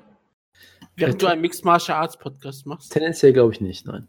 Ich glaube, das wäre ziemlich schrecklich. Ja, Jonas möchte lieber irgendwo arbeiten, wo sie über ganz über WWE reden. Also, oder ich sag mal so. Oder über Floyd Mayweather Gießen, diesen äh, Straßenkämpfer. Nein, nein, aber ich wollte gerade sagen, lieber über WWE als über Conor McGregor gegen Mayweather. Ja, es ist wahrscheinlicher, dass sie eher über Conor McGregor reden ja. werden. Sag mir, hast du Phil Davis gegen Ryan Bader gesehen? Nein, ich bin nicht verrückt. Schade. Also, ich habe mir das Intro von Ryan Bader angeschaut, der, dem man das Darth Vader ähm, Atmen kurzzeitig gegeben hat. Und dann, dann war es Painted Black, wie immer. Also ja, Ryan Bader hat sein Debüt gefeiert und hat gewonnen. Ja, es war ein äh, Kampf auf jeden Fall über fünf Runden. Wie immer bei den beiden. Sie neutralisieren sich, glaube ich, sehr und äh, haben dadurch enge und nicht besonders gute Kämpfe. Und ich habe ihn natürlich auch nicht gesehen. Ich habe so die erste Runde geguckt und dann gesagt, nee, weißt du was, ich gucke lieber aus dem Fenster, statt den Kampf zu gucken. Und ich war währenddessen in der U-Bahn, also da gibt es auch nicht viel zu gucken, aber es war trotzdem irgendwie besser. Und Sagst du aber wegen James Gallagher gegen Chinsu Maschine? Natürlich, und da habe ich äh, sehr viele Notizen dazu gemacht. Okay, ich, ich, möchte, ich, ich, möchte jetzt einen, ich möchte einen Vergleich bringen, den ich, glaube ich, wirklich nur für dich mache, weil ich glaube, niemand auf der Welt würde ihn sonst verstehen. Oh ja? Weißt du, wie ich mich gefühlt habe bei diesem Kampf? Ich habe mich äh, gefühlt. Oder möchtest du raten? Nein, Gut. Ich, ich habe mich gefühlt, wie wenn ich ein YouTube-Video gucke von einem gewissen Kanal namens Ashens, den du sicherlich kennst, nicht wahr? Ja. Wie er ein Unboxing-Video macht von einem billigen China-Imitat von einer Conor McGregor Actionfigur. So habe ich mich hier gefühlt. Das ist ähm, äh, okay, aber ich, ist nicht James Gallagher die bessere Version von Conor McGregor? Das weiß ich nicht, aber vor allem wirkt er halt wirklich wie ein äh, leicht modifiziertes und etwas schlechtes Abziehbild. Also Ja. wirklich wie, wie so bei, bei, einer, bei einer nachgemachten China-Actionfigur, wo sie entweder zu billig waren, um die Features richtig zu machen, oder es halt so leicht modifiziert, damit sie nicht verklagt werden von, weiß ich nicht, Marvel oder so und machen dann nicht Iron Man, sondern Oron Man oder so. So wirkt es wirklich. Er hat, er sieht halt ähnlich aus. Er hat auch so ein furchtbares Brusttattoo. Äh, wie gesagt, Sein ich, Nickname ist Strap Animal. ja, das ist sehr schön. Ähm, und ich sag mal so, ich möchte ihm, ich möchte ihm das nicht unterstellen, dass er das selber 100% so macht. Ich bin sicher, er ist, sein, ich bin sicher, sein Name ist wirklich James McGallagher. Ich bin sicher, er hat sich nicht umbenannt. Ich bin sicher, er ist wirklich echter Ire. Im, Im Gegensatz zu so manchen anderen Iren in diesem Sport. Ja, es gibt nur wenig echte Iren. Und zwar wirklich nur Conor McGregor, James, James McGallagher und natürlich Paul Felder. Das sind die, einzig, die drei einzig echten Iren in diesem Sport. Marcus ja? Davis, der bei Tim Boach Nein, nein, das ist ein Fake Paddy, wie Den Hardy uns schon immer wieder erklärt hat. Ähm, und er kommt halt raus, er wird natürlich so gehypt, er kommt genau mit diesem gleichen Look raus, mit so einer ähnlichen Frisur, mit der Irland-Flagge immer. Äh, und natürlich wird er so gehypt. Und wie gesagt, ich nehme es ihm gar nicht mal dahingehend übel, weil er ist halt einfach ein junger Kämpfer, der, der halt bei SBG einfach trainiert. Und wenn dann irgendeine Liga ihm so ein Angebot macht, dann nimmt er es natürlich an und natürlich vermarkten sie dann, als wäre er der nächste Conor McGregor. Natürlich tun sie das, ist ja auch vollkommen okay. Er hat äh, Shinzo Machida besiegt, der 40 Jahre alt ist und ich glaube nicht besonders gut. Muss fairerweise sagen, er hat das, er hat das, er hat das, wie ich fand, sehr gut gemacht. Er hat ihn unter Druck gesetzt, hat ihn zu Boden genommen, hat ihn ausgechoked. Da kann man jetzt keinen Vorwurf draus machen. Er hat natürlich Conor McGregor-esque sofort einen Titelkampf gefordert gegen Pitbull. Da wird er furchtbar ausgenockt, wenn er den kriegt, glaube ich. Aber hey, hat es halt versucht. Irland stand sicherlich still wegen, wegen, der, wegen der Zeitverschiebung. Und ansonsten habe ich dazu, glaube ich, erstmal nichts zu sagen. Ich versuche gerade ganz herauszufinden, ob er eigentlich wirklich Ire ist oder ob er Nordire ist, wenn seine Heimatstadt ist, kommt, ist in Nordirland. Aber er scheint Ire zu sein. Tja. Das ist doch das Gleiche. Das könnte einen Krieg auslösen, so eine Aussage, die du gerade getroffen hast, Jojo. Frag mal, äh, wie heißt er noch? Hier. Äh, ja. Egal. Fit Finlay. Genau. Ja, genau. Ja, Fam, Be- Fa- be- Aber da, da die. Nordiren ja jetzt mitregieren in Großbritannien, Richtig, das da muss man ja noch dazu sagen. Aber ja, ähm, Jack, Jack Gallagher ist auf jeden Fall sehr interessant. Wir werden sehen, was die Zukunft für ihn bringt. Ich meine, er trainiert mit Conor McGregor zusammen. Ich glaube, dass er sich ein bisschen was von ihm abguckt und sich zu vermarkten. oder von Artem Lobov. ist, ist auf jeden Fall besser, dass er das von, dass er es direkt von Conor McGregor lernt und nicht von Dylan Dennis. So Apropos, habt ihr, habt ihr das Bild von Dylan Dennis gesehen Nein. bei der Show? Ja, Gut, dann müssen wir da bitte nicht weiter drüber reden. Aber guckt, ihr könnt es euch angucken. Mann, er, er Ähm, sah traumhaft aus. Er hatte ein Outfit an, sagen wir, belassen wir es einfach dabei. Er hat bessere Outfits an als normalerweise Rory McDonald. er sieht aus wie Pierre-Emerick Aubameyang des MMA. Das kommt sogar ungefähr so hin. Ich bin sicher, er fliegt auch immer nach, nach Paris oder wo auch immer, um sich die Haare zu schneiden. Äh, Kann er, sich, kann, kann er sich als bestbezahlter Bellator-Kämpfer ja auch leisten. Von daher, der Friseur Eva Hardy von ihm hat ihr Debüt, hat, Eva Hardy hat ihr Debüt gewonnen und Ryan Couture hat einen Kampf gewonnen. Das ist doch Hat schön. sogar gewonnen, das ist doch sehr schön. Ähm, dann möchte ich eine Sache noch erwähnen. Warte mal, habe ich noch andere Notizen? Ich muss gerade mal gucken. Ähm, Mike Goldberg wurde Ja, er saß, Hm. am, er saß am Schreibtisch und redete mit ähm, Josh Thompson und mit Brandon Shaw. was das schlimmste Panel ist, was ich jemals gehört habe oder gesehen habe. Es ist Der- Schlimmer sehr als nah Strike dran. Ja. mit Shamrock und Johnson und so. Ja, es ist, äh, überleg mal, es ist Mike Goldberg bei Bellator. Es ist der verdammte Schaubsauger und es ist Josh, Pa- Josh Thompson. Aber du Ja. brauchst Brandon Shaw für seine Podcast-Audience. Die bringt, er bringt damit, Ach, Audience, ja. die, er bringt damit die Leute rein. Mhm. Also ich fände es auch besser, wenn, ich fänd's auch viel besser, wenn Mike Goldberg ähm, weiterhin im Panel sitzen würde und neben ihm wären Pat Miletich und Frank Shamrock. Gottes Willen. Genau. Aber äh, und Michael Leute. Ich möchte Leute mit Verstand da sitzen haben und nicht Josh Ich Thompson. Ich möchte aber eine Sache sagen. Ich habe mir, ich habe mir hier wirklich aufgeschrieben, dass Mike Goldberg irgendwie passte zu dieser Show. Was natürlich sinnvoll ist, weil es ist halt, es ist Bellator. Sie versuchen gar nicht erst einen ernsthaften Sport darzustellen. Sie versuchen halt, äh, Schwachsinn zu sein. Ja, die versuchen die Leute zu überzeugen, das ist dieselbe Liga, die ihr immer auf Spike Ja, TV gesehen habt. Das, das ist korrekt. Das habe ich mir natürlich auch aufgeschrieben. Äh, da da gab es so wirklich sogar so ein bisschen Market Research dazu, dass, äh, dass äh, Bellator eigentlich relativ gute Quoten fährt auf Spike, aber null Hardcore-Fans über die Liga reden. und wohl sehr viele, wirklich sehr, sehr viele Leute in so einer Befragung gesagt haben, dass äh, quasi UFC der Name des Sports ist und das Bellator ja quasi das gleiche ist wie UFC vorher. Also dass sie den Unterschied noch nicht mal wissen. Und Ja. dahingegen ist es relativ brillant, Mike Goldberg zu verpflichten, der da sitzt, die Stimme der UFC, und er hat, ich weiß nicht, ob es dir aufgefallen ist, er hat in jedem Kampf, ich bin mir sicher, er hat da Anweisungen für gekriegt, er hat permanent nur über UFC-Kämpfer geredet. nur. Er hat ständig, natürlich, natürlich hat er bei James Gallagher nur über Conor McGregor geredet. Natürlich Sicher, dass hat er dafür Anweisungen bekommen hat oder ob er das einfach selbst gemacht hat. ich, ich sag mal so, ich traue Mike Goldberg zu, dass, dass, dass er das unbewusst macht. Ich, ich traue es aber natürlich ähm, äh, Scott Coker und Co. Co. absolut zu, dass sie das ganz bewusst so kalkulieren. Ich er hat natürlich ständig über Ryan Bader und Phil Davis in der UFC geredet. Und er hat alle Nase lang irgendwelche UFC-Kämpfer referenziert. Er hat über Joe Rogan geredet sogar. Hat dann angefangen, ja, also wir haben ja häufig über irgendwas geredet. Und dann meinte Jimmy Smith, äh, nee, wir haben noch nie miteinander geredet. Ja, ich meine ja mit Joe damals und ja, und, und du mit dem und ha, wir haben ja schon lange wir getrennt und hat dann irgendeinen Scheiß erzählt. Aber er hat nur über UFC geredet die ganze Zeit. Und es ist relativ brillant für die, die typischen Spike-Casual-Fans, die denken, sie würden die UFC immer noch gucken. was ich sehr tragisch fand, war, als sie am Anfang kam, äh, waren, hat die Sendung ja damit, der Pöbel damit begonnen, dass die bekannte Sport, äh, Kämpfer erzählt, äh, über bekannte Kämpfer geredet haben, die bisher im Madison Square Garden gekämpft haben, aber sie haben nur Boxer genannt, nicht einmal Conor McGregor. Ich hätte das so großartig gefunden, wenn sie irgendwie über Conor McGregor da gesprochen. Ich fände es gut, wenn sie einfach gesagt hätten, viele berühmte Boxer, wie zum Beispiel Conor McGregor. Das wäre noch viel besser Ich gewesen. fände gut, wenn wir jetzt die Bellator-Ecke hinten nicht schließen können. Ich habe, ja, ich habe, ich ich habe habe, nur eine halbe eine, Zeit, das ist richtig. ich habe eine letzte Sache noch. Wutke, hast du das Interview gelesen, dieser einen Frauenkämpferin, die sie verpflichtet haben? Ich habe den Namen vergessen, irgendwas mit Valerie oder so. Latenö. Ja, genau. Ich Sie hat ein Interview gegeben. Es war unfassbar schlimm. Und ich fand es halt großartig, dass sie selber schon auf Mike Goldberg reingefallen ist, auf diese ganzen Kommentare und wirklich gesagt hat, ich bin sehr froh, bald mein UFC-Debüt hier zu feiern. das ist doch sehr schön. Was hat sie das denn ist auch- erzählt? Ja, dass sie bald ihr UFC-Debüt feiert bei Bellator, hat sie Ach gesagt. so, war sonst nichts. das war's schon. Ja, Ach so, okay. Glückwunsch. ja, und das ja, die ist halt alles- auch, die ist halt auch Casual MMA-Fan. Ja, auf jeden. Fall. Ja, auf jeden Fall. Gut. Aber die kämpft im Flyweight, ne? Keine Ahnung, ich glaube schon, ja. Gut, kommen wir zur News-Ecke. Womit fangen wir an? Colby Northcutt, die Schwester von Sage Northcutt, hat sehr brutal, glaube ich, sogar verloren. Ihr MMA-Debüt. Also, ich weiß nicht, wie brutal es war. Ich habe nur ein Video vom Finish gesehen über Twitter.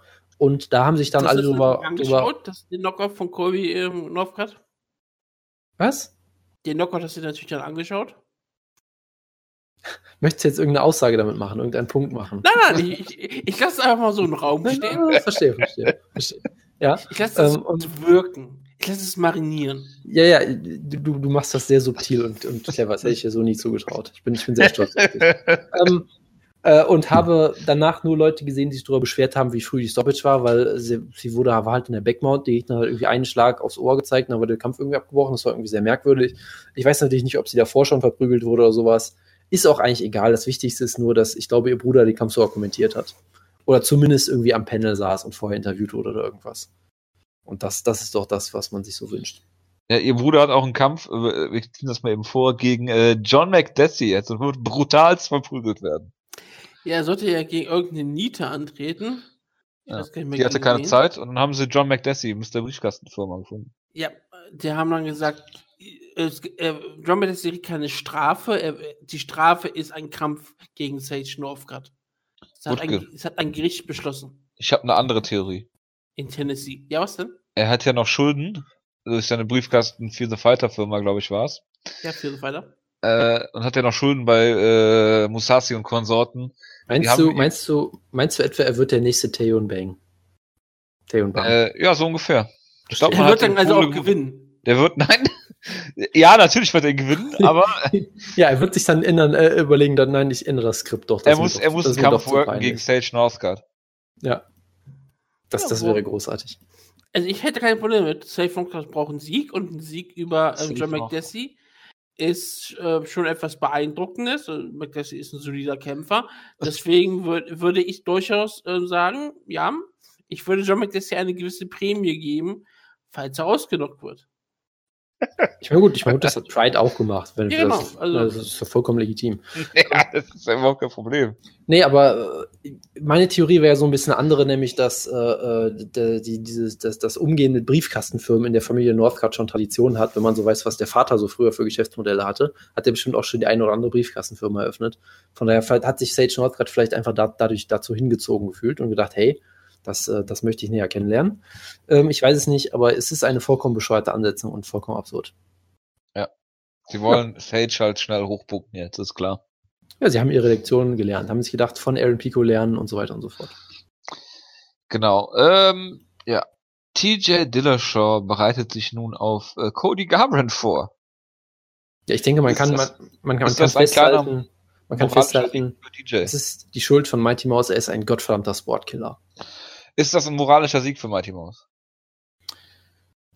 Ja, keine Ahnung. Also es ist, Nein. Es, ich weiß es nicht. Es ist halt einfach nur alles. Die meisten Leute absurd. sind immer noch gegen Mighty Mouse. Die sind eher auf der Seite Aber das von waren sie Dana doch vorher White. auch, oder nicht? Und die sind jetzt immer noch irgendwie auf der Seite von Dana White, weil man muss ja das Milliardenunternehmen unterstützen gegen den einsamen Kämpfer.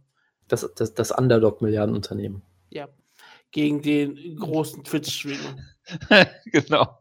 Genau. Die Ja, also ich meine, also ich meine ganzen bitte. Ja. Brandon Sharp äh, äh, Podcast-Hörer sind sicherlich auch die Twitch-Follower von äh, DJ für die UFC.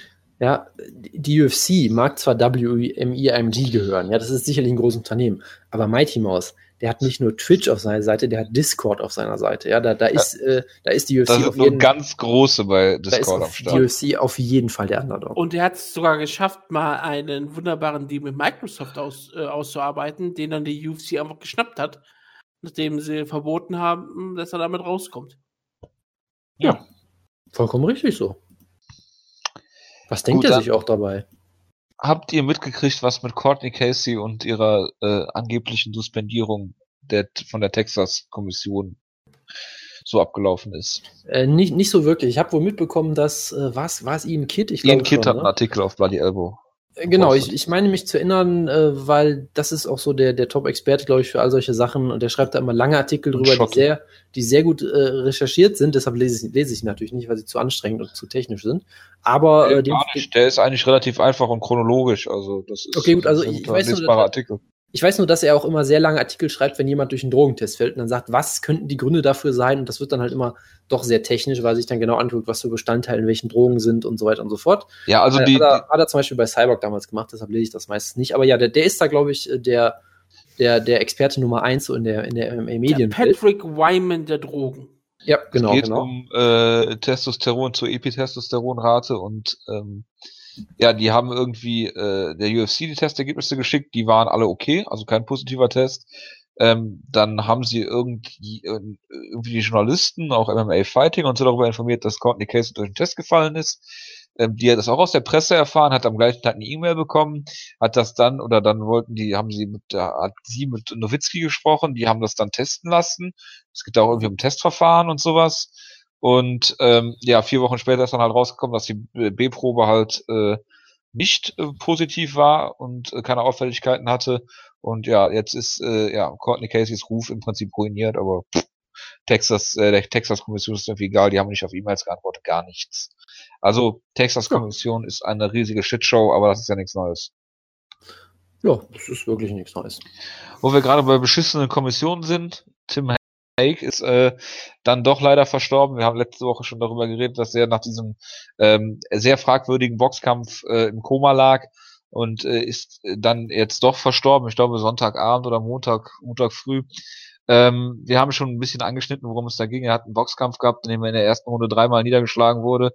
Ähm, es ist natürlich niemand auf die Idee gekommen, ihn aus dem Kampf zu nehmen, weder die Ecke, weder die äh, äh, der Ringarzt noch der der Ref. Und ähm, ja, das ist halt immer so ein zweischneidiges Schwert und äh, ja, Tim Hake, ich meine, der Vergleich ist natürlich jetzt äh, sehr weit hergenommen, aber warum macht man, äh, warum macht man hier eigentlich keinen Conor McGregor gegen Floyd Mayweather Vergleich? Macht man ja Ähm, gerne, hat ja, hat ja Spiegel Online zum Beispiel gemacht, wo Ja, Spiegel Online bezeichnet ihn ja auch als Schotten, also wo äh, relativ offensichtlich war, dass sie wirklich einen Start, die haben ja wirklich einen Artikel auf der Startseite gemacht über den Tod von Tim Hague, haben die ganze Zeit nur über ihn als UFC-Kämpfer geredet, natürlich nicht als Boxer, nur um dann am Ende natürlich den, den Conor McGregor-Schwenk zu machen, wo du ganz genau weißt, okay, sie reden auch wirklich ausschließlich darüber, über diesen Tod, nur damit sie über äh, McGregor gegen Mayweather reden können, was dann schon äh, relativ makaber ist, aber gut. Ähm, und ja, also es gibt halt wieder, es gibt, es gibt halt da wieder auch ein paar Sachen, die man, die man sagen muss. Äh, also zum Beispiel auch, dass er halt in, in den letzten Jahren sehr oft ausgenockt wurde. Hat er, glaube ich, einen Rekord ja. von, von 1 und 7 oder sowas gehabt in Boxen, glaube ich. Ähm, auch in seiner U äh, UFC- und MMA-Karriere ist er genau, genau, sehr oft ausgenockt äh, worden. Da auch. Und auch da gab es dann halt, äh, äh, sag ich mal, verschiedenste Gründe, warum der Kampf nicht hätte stattfinden dürfen eigentlich. Es gibt da zum Beispiel auch gewisse Regeln, in der Kommission, war das, war das Ontario? Ich weiß es gar nicht, irgendwo in mhm. Kanada auf jeden Fall. Edmonton, ähm, glaube ich. Genau, Edmonton, ja. äh, wo es eine Regel gibt, wenn ich das richtig verstanden habe, wenn du dreimal innerhalb eines Jahres oder Kalenderjahres ausgenockt wirst, dann hast du eine Minimumsperre von einem Jahr. Das war aber eben der Fall. Der Kampf fand trotzdem statt, hat irgendwie keinen interessiert. Es gab da auch ähm, sehr viele Infos darüber, dass scheinbar die Kommission vollkommen inkompetent ist und geleitet wird von einem Typen, der keine Ahnung hat und billig, billigend in Kauf nimmt. Genau, äh, der Kampf fand überraschenderweise doch in Russland statt, wie ich gerade sehe.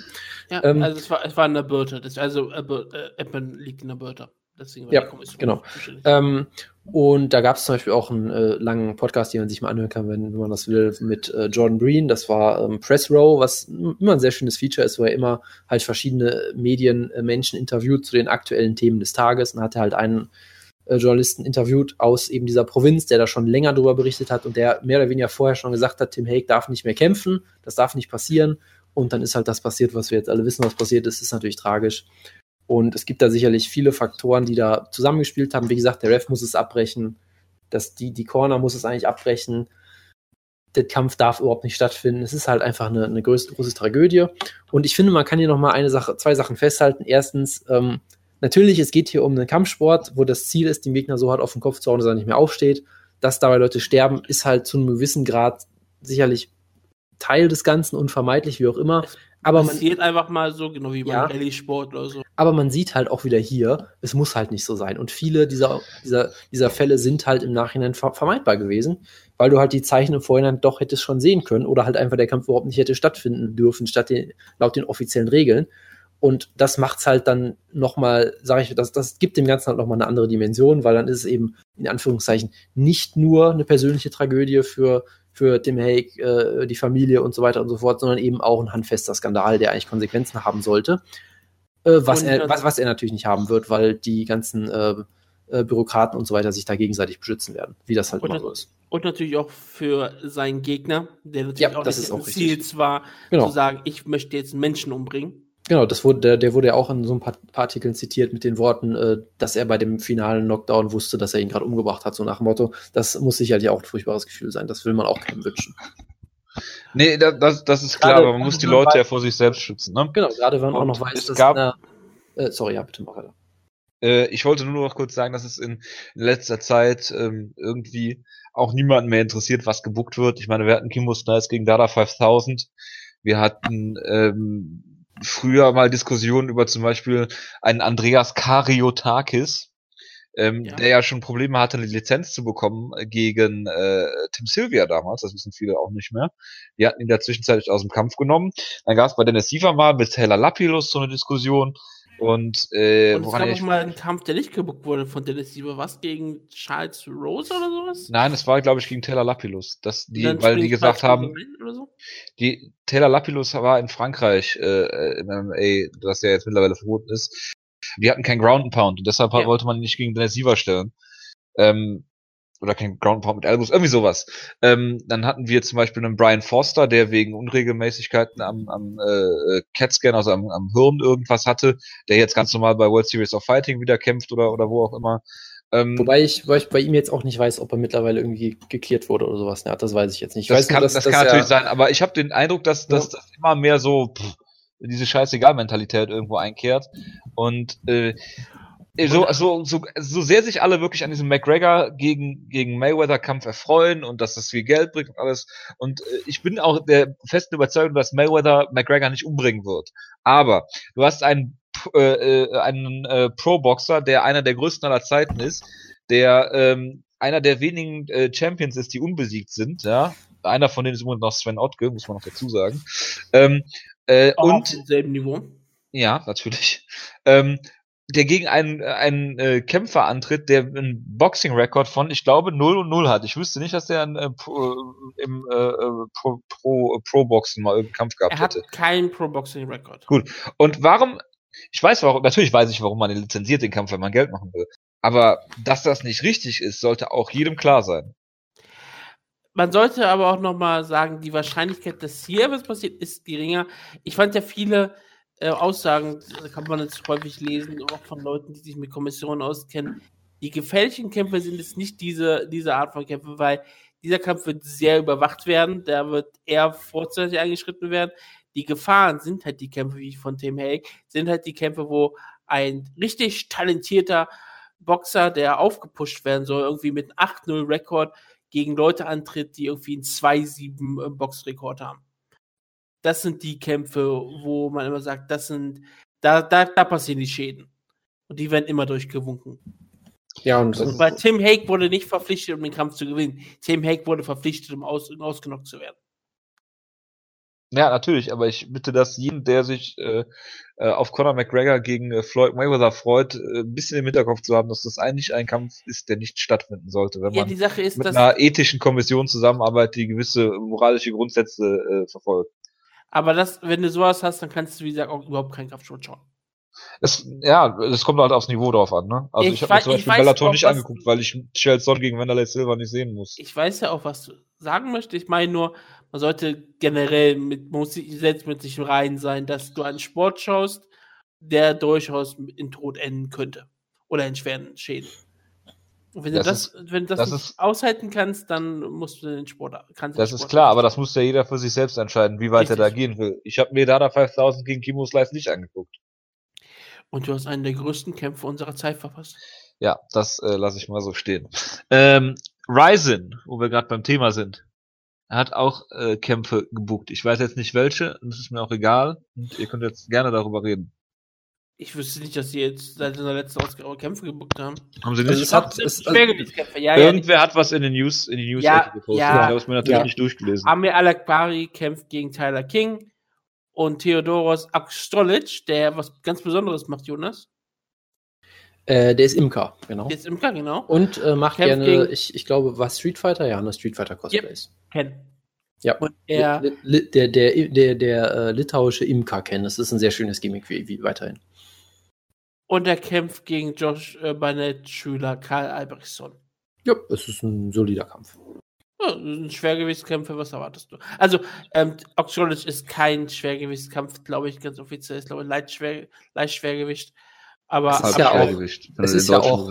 Es ist ja auch das Jahr des Halbschwergewichts, wie wir, Genau, wie, wie wir schon angekündigt haben. Aber Ja. Amir Akbar gegen Tyler King freut mich sehr. Ich sehe Amir Akbar immer gerne, denn wir haben gerade über Kommissionen geredet und wir müssen ganz ehrlich sagen, schaut nach Japan. Gerade nachdem wir noch was über was wir erfahren haben über ähm, äh, Katsuyori Shibata, was er vielleicht alles so in seiner Karriere gehabt hat und dass der erlaubt wurde, Mixed, Mixed Martial Arts zu kämpfen, das sagt dir alles aus. Tja, Ja, man, darf diesen, man, darf diesen, man darf diesen Sport nicht schauen eigentlich. Eigentlich, alle Hörer, macht das, macht das Handy aus, macht den Podcast aus und schaut nie wieder Mixed Martial Arts. ja, ich genau, mal gelassen. wir können das ethisch nicht vereinbaren und wir drei opfern uns für euch. Das heißt, ihr könnt aufhören, diesen Sport zu verfolgen und wir informieren euch dann trotzdem immer, was passiert ist. Ja. Das ist Ja. unser, unser Angebot an euch. Und gleichzeitig feiern wir äh, natürlich die japanische Kommission für solch, für richtig tolle Kämpfe. Wir vor allem. ja, Jonas nicht. Tja, Ja, ich auch nicht. ich bin Ja, ein, du ein, nicht, ein aber Jonas. Ich bin ein komplizierter Mensch. Ich Oder weiß. so. Nur wenn dann, nur wenn du die Leute magst, die ausgenockt werden, dann ist das natürlich. Wenn du sie nicht magst, dann ist das dein Lieblingsgift für die nächsten paar Wochen. Ja, wenn das noch über vier Runden, fünf Runden geht, dann ist es Fight of the Night. Ich, ich Äh, finde yeah. übrigens wirklich sehr interessant, dass, dass Jojo mir in dieser Ausgabe Gesche- Geschenke macht und Wutke versucht, mich, mich Stück zu Stück äh, zu zerreißen, glaube ich, in dieser Ausgabe. Weil ich, ich Das weiß ist nicht, wirklich, wirklich sehr interessant, weil ich was hier passiert. weiß, wie viel Zeit ich noch darüber sprechen kann, habe ich jetzt eine Frage. Hast du Wie viel den? Zeit du noch hast? Was? Weil ich muss ja bald weg. Ach so, ich dachte, das klang jetzt gerade so, so äh, Ja, ich- Suizidös. Ich, ich, bin unfassbar, ich, ich bin unfassbar übergewichtig. Ich könnte jederzeit jetzt tot umfallen. Ich weiß. Was? Hast hast, hast du dir Tim Burch gegen Johnny Hendricks angeschaut? Weil ich meine, ist es ethisch So ein bisschen, ja.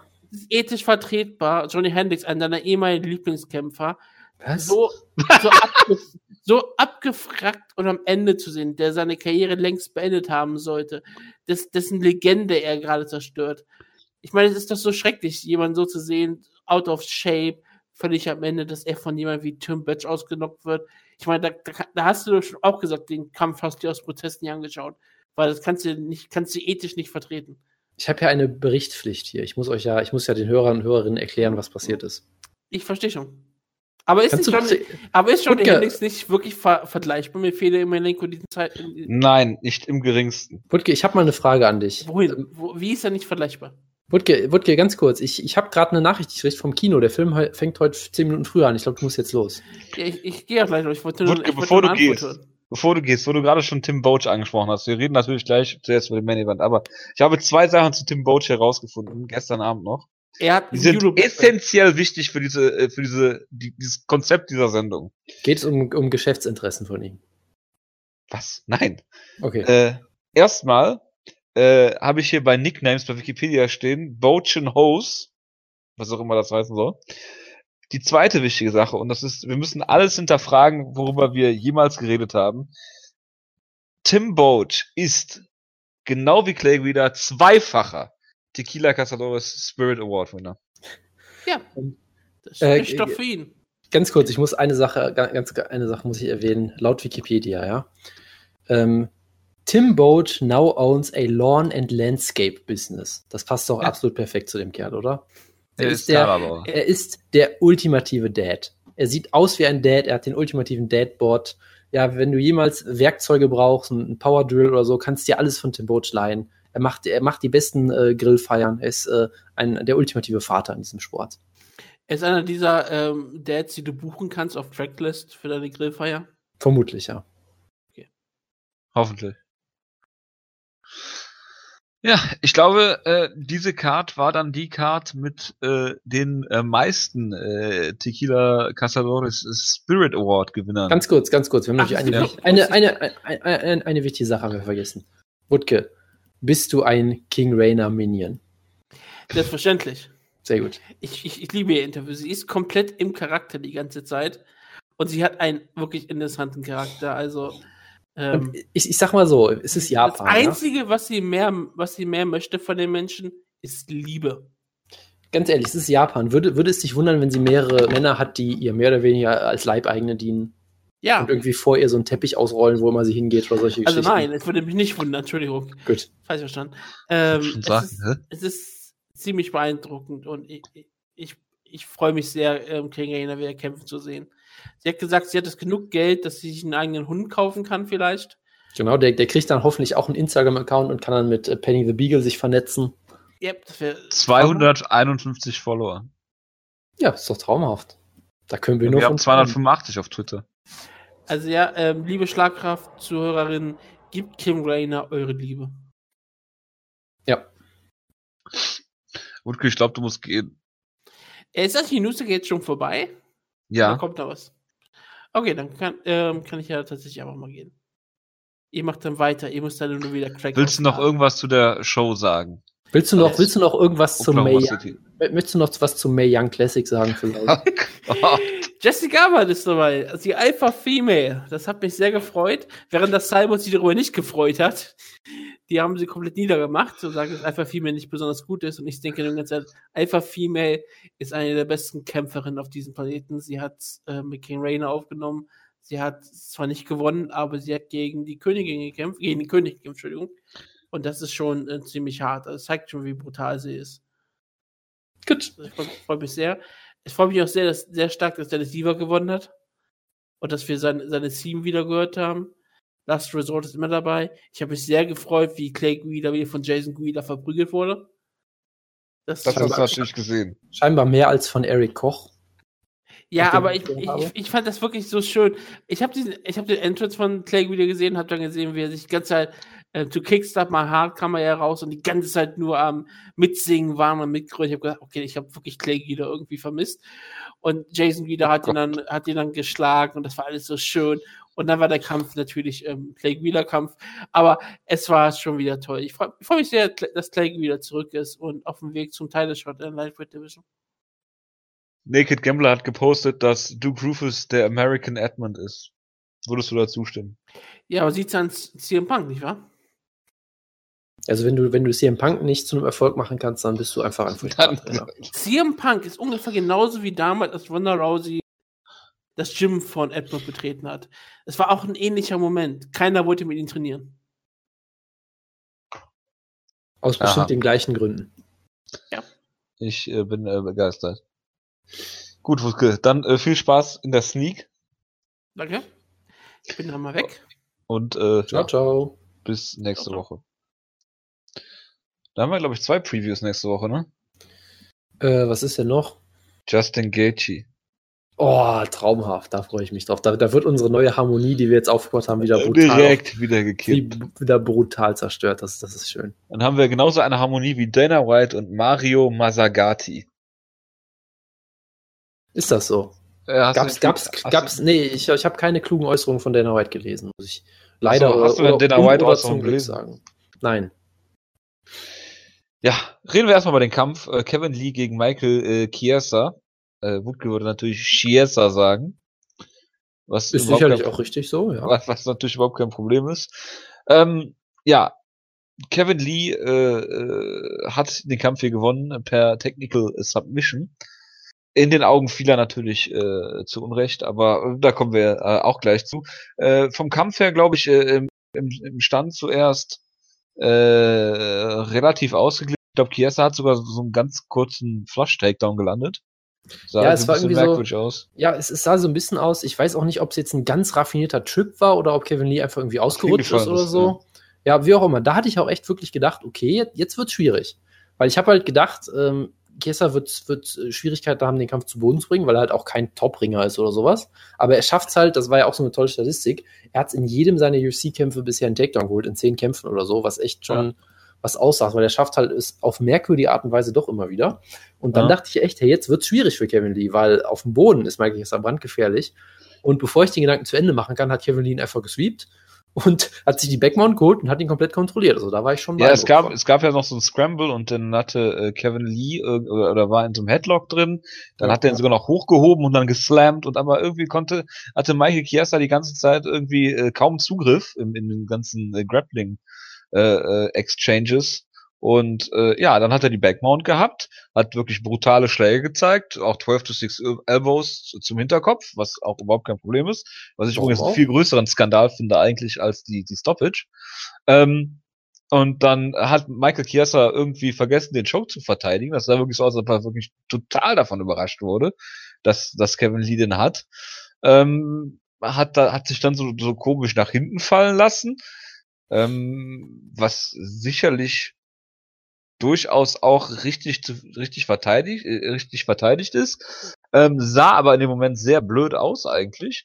Und äh, ja, äh, Mario Yamazaki hat halt gedacht, dass äh, Chiesa eingeschlafen ist und hat den Kampf gestoppt. Und dann haben alle, äh, weil äh, Michael Chiesa direkt aufgesprungen ist, äh, über die Stoppage geredet, aber ähm, ich sag mal so, also ich fand die Stoppage jetzt nicht so schlimm.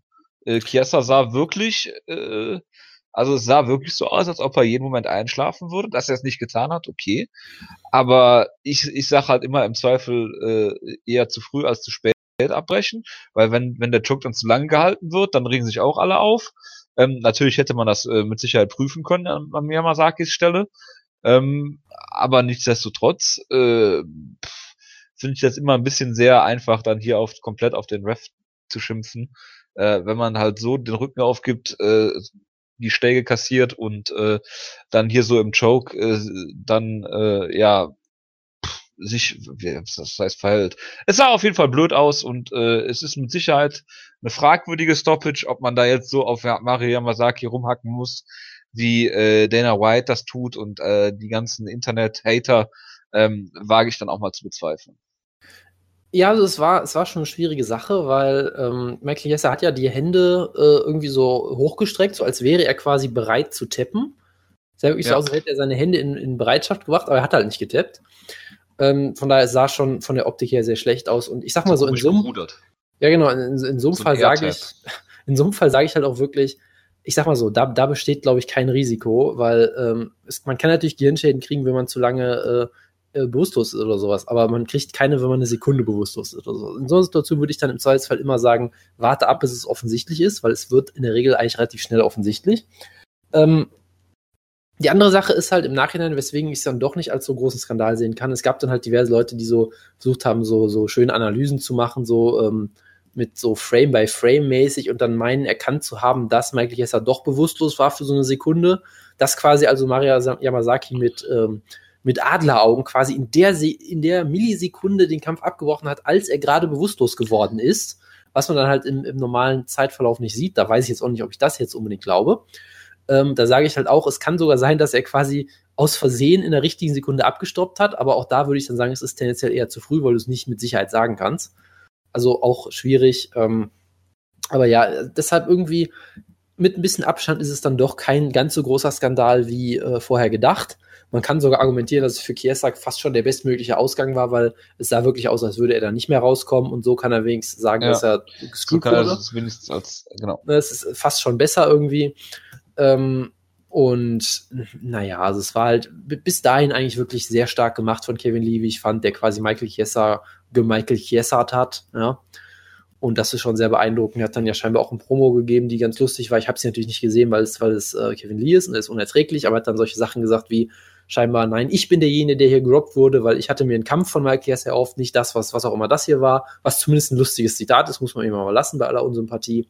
Ja. Ähm, aber ja, was, was, was soll man dazu sonst sagen? Es war halt merkwürdig alles. Ja, aber wie gesagt, also ich, ich äh, finde das halt immer schwierig, dann wirklich das dann hier so als Skandal darzustellen. Was, also was, was guck dir Drew Dober an, der äh, angeblich in der Guillotine, die auf der falschen Seite ist, getappt haben soll. Das finde ich schon viel, viel schlimmer. Ja, also es, dann es, war sich, es war eine schwierige Situation, weil du schon gesehen hast, der Joke war verdammt, verdammt gut und verdammt hart und gut drin. Von daher, wie gesagt, ich, ich fand es halt auf jeden Fall unglücklich gelöst von Yamazaki. Es war, glaube ich, nicht der größte Skandal, den ich je gesehen habe oder sowas. Und vermutlich noch, wenn wir ganz ehrlich sind, es war vermutlich nicht mal in den Top 5 der schlimmen Entscheidungen von, von, von ihm oder von seinem Bruder. Also von seinem Bruder auf jeden Fall nicht, selbst von ihm Nein. vermutlich noch nicht. Weil ja, aber ich meine, welcher, welcher, welcher Ref so- hat denn keine schlimmen Entscheidungen? ja, aber es gab sicherlich äh, viele Entscheidungen, wo er Leute, wo er auf, wo er auf bewusstlose Leute hat einschlagen lassen, solche Geschichten. Er hat doch mal, er hat doch Ja. sogar mal hier Eric Silver disqualifiziert gegen Carlo Prater, glaube ich. ja, das, das wo war diese, alle- da- das alle auf ihn dieser, geschimpft haben. das war dieser Fall, wo wir ihn dafür abgefeiert haben und glaube ich die einzigen in der Welt waren, weil alle ihn dafür gehasst haben. Das war großartig damals. Ja. Von daher, also ich, ich finde es ein bisschen, ich finde es schwierig hier zu sagen, dass äh, das äh, eine absolute Robbery war, weil dieser Kampf, äh, in dem hat Michael Chiesa jetzt nicht wirklich viel gezeigt. Äh, was natürlich auch keine Entschuldigung ist. Ich meine, die ersten Runden von Michael Chiesa sehen immer schlecht aus. Ähm, Ich sag mal so, Michael Jessa, ich glaube, das ist seine Spezialität, schlecht auszusehen und dann zu gewinnen. ja, wie gesagt, wir hatten ja schon über den invertierten äh, Justin Scoggins geredet letzte Woche, Ja, aber genau. Ähm, ja, also ich, ich finde das hier schwierig, äh, weil nur die Schuld bei zu sehen, ist mir auch irgendwie zu einfach. Nee, klar, Und also ich, ich sage auch immer im, im, im Zweifel äh, zu früh als zu spät, dass das beim Choke natürlich nicht so schlimm ist, wie wenn du jetzt hier äh, Joe Warren-esque äh, verprügelt wirst. Äh, ist natürlich auch klar, aber nichtsdestotrotz, äh, es ist nicht der Skandal, äh, den hier viele sehen und auch Dana White und äh, ja, die Kommission setzt nun mal die Refs ein und nicht die UFC. Die UFC hat da mehr Einfluss drauf, als sie vielleicht zugeben äh, wollen. Weil ich meine, äh, Yamazaki nehmen sie auch mit äh, zu anderen Veranstaltungen, wo sie die Kommission stellen. Und äh, äh, John McCarthy zum Beispiel war irgendwie fünf Jahre lang nicht in der UFC aktiv. also äh, ich finde dieses ganze Referee-Geschehen immer sehr, sehr fragwürdig, auch auf vielen, vielen Ebenen und nicht nur äh, bei Yamazaki selbst jetzt zu, sehen. Und Masagati macht ja auch nichts mehr, glaube ich, in der UFC und ich weiß auch nicht, ob er Ref ist, ne? Oder du bist halt äh, hier, äh, äh, wer war das nochmal hier, äh, äh, Josh Rosenthal. Machst einfach nebenbei noch irgendwie so Marihuana-Plantagen-Business, ist ja nicht. ja, muss, man muss sich halt äh, diversifizieren, das ist ganz klar. Äh, selbst, selbstverständlich, klar, logisch. Äh, er verkauft das Hasch, weswegen dann andere Leute durch den Drogentest fallen. Genau, also ich finde das, ich finde das ein sehr gutes Geschäftsmodell. Auf jeden Fall. Das ist ein Perpetuum mobile.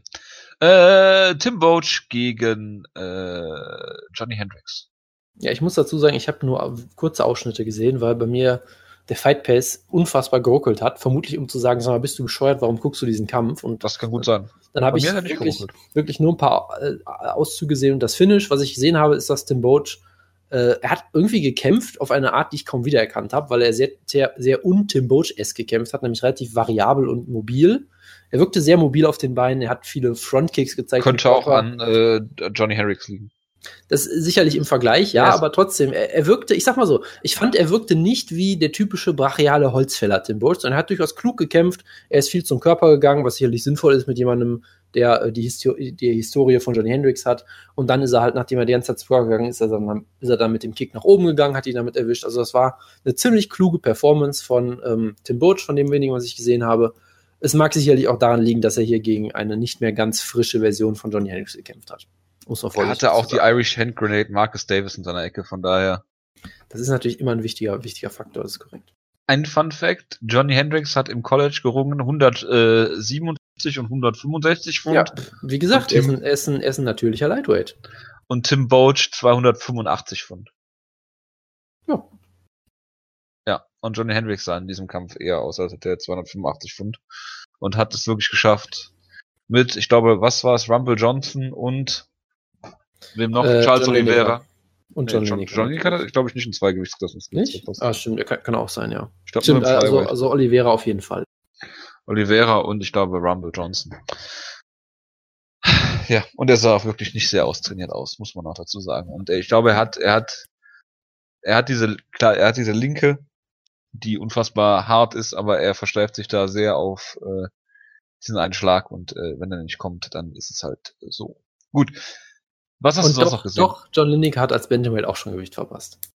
So. ähm, Ach, auch schon. Ja, ja, ja. hervorragend. Ähm, und äh, ich möchte halt eine Sache mal sagen. Es ist natürlich immer lustig, sich über John Hendricks äh, ja, lustig zu machen und zu Ja. sagen, ähm, äh, diese ganzen Nicknames zu machen und zu sagen, dass er äh, die ganze Zeit in seinem eigenen Steakhouse äh, sich die ganze Zeit vollfrisst und so weiter Welche, und so welche fort. Nicknames denn?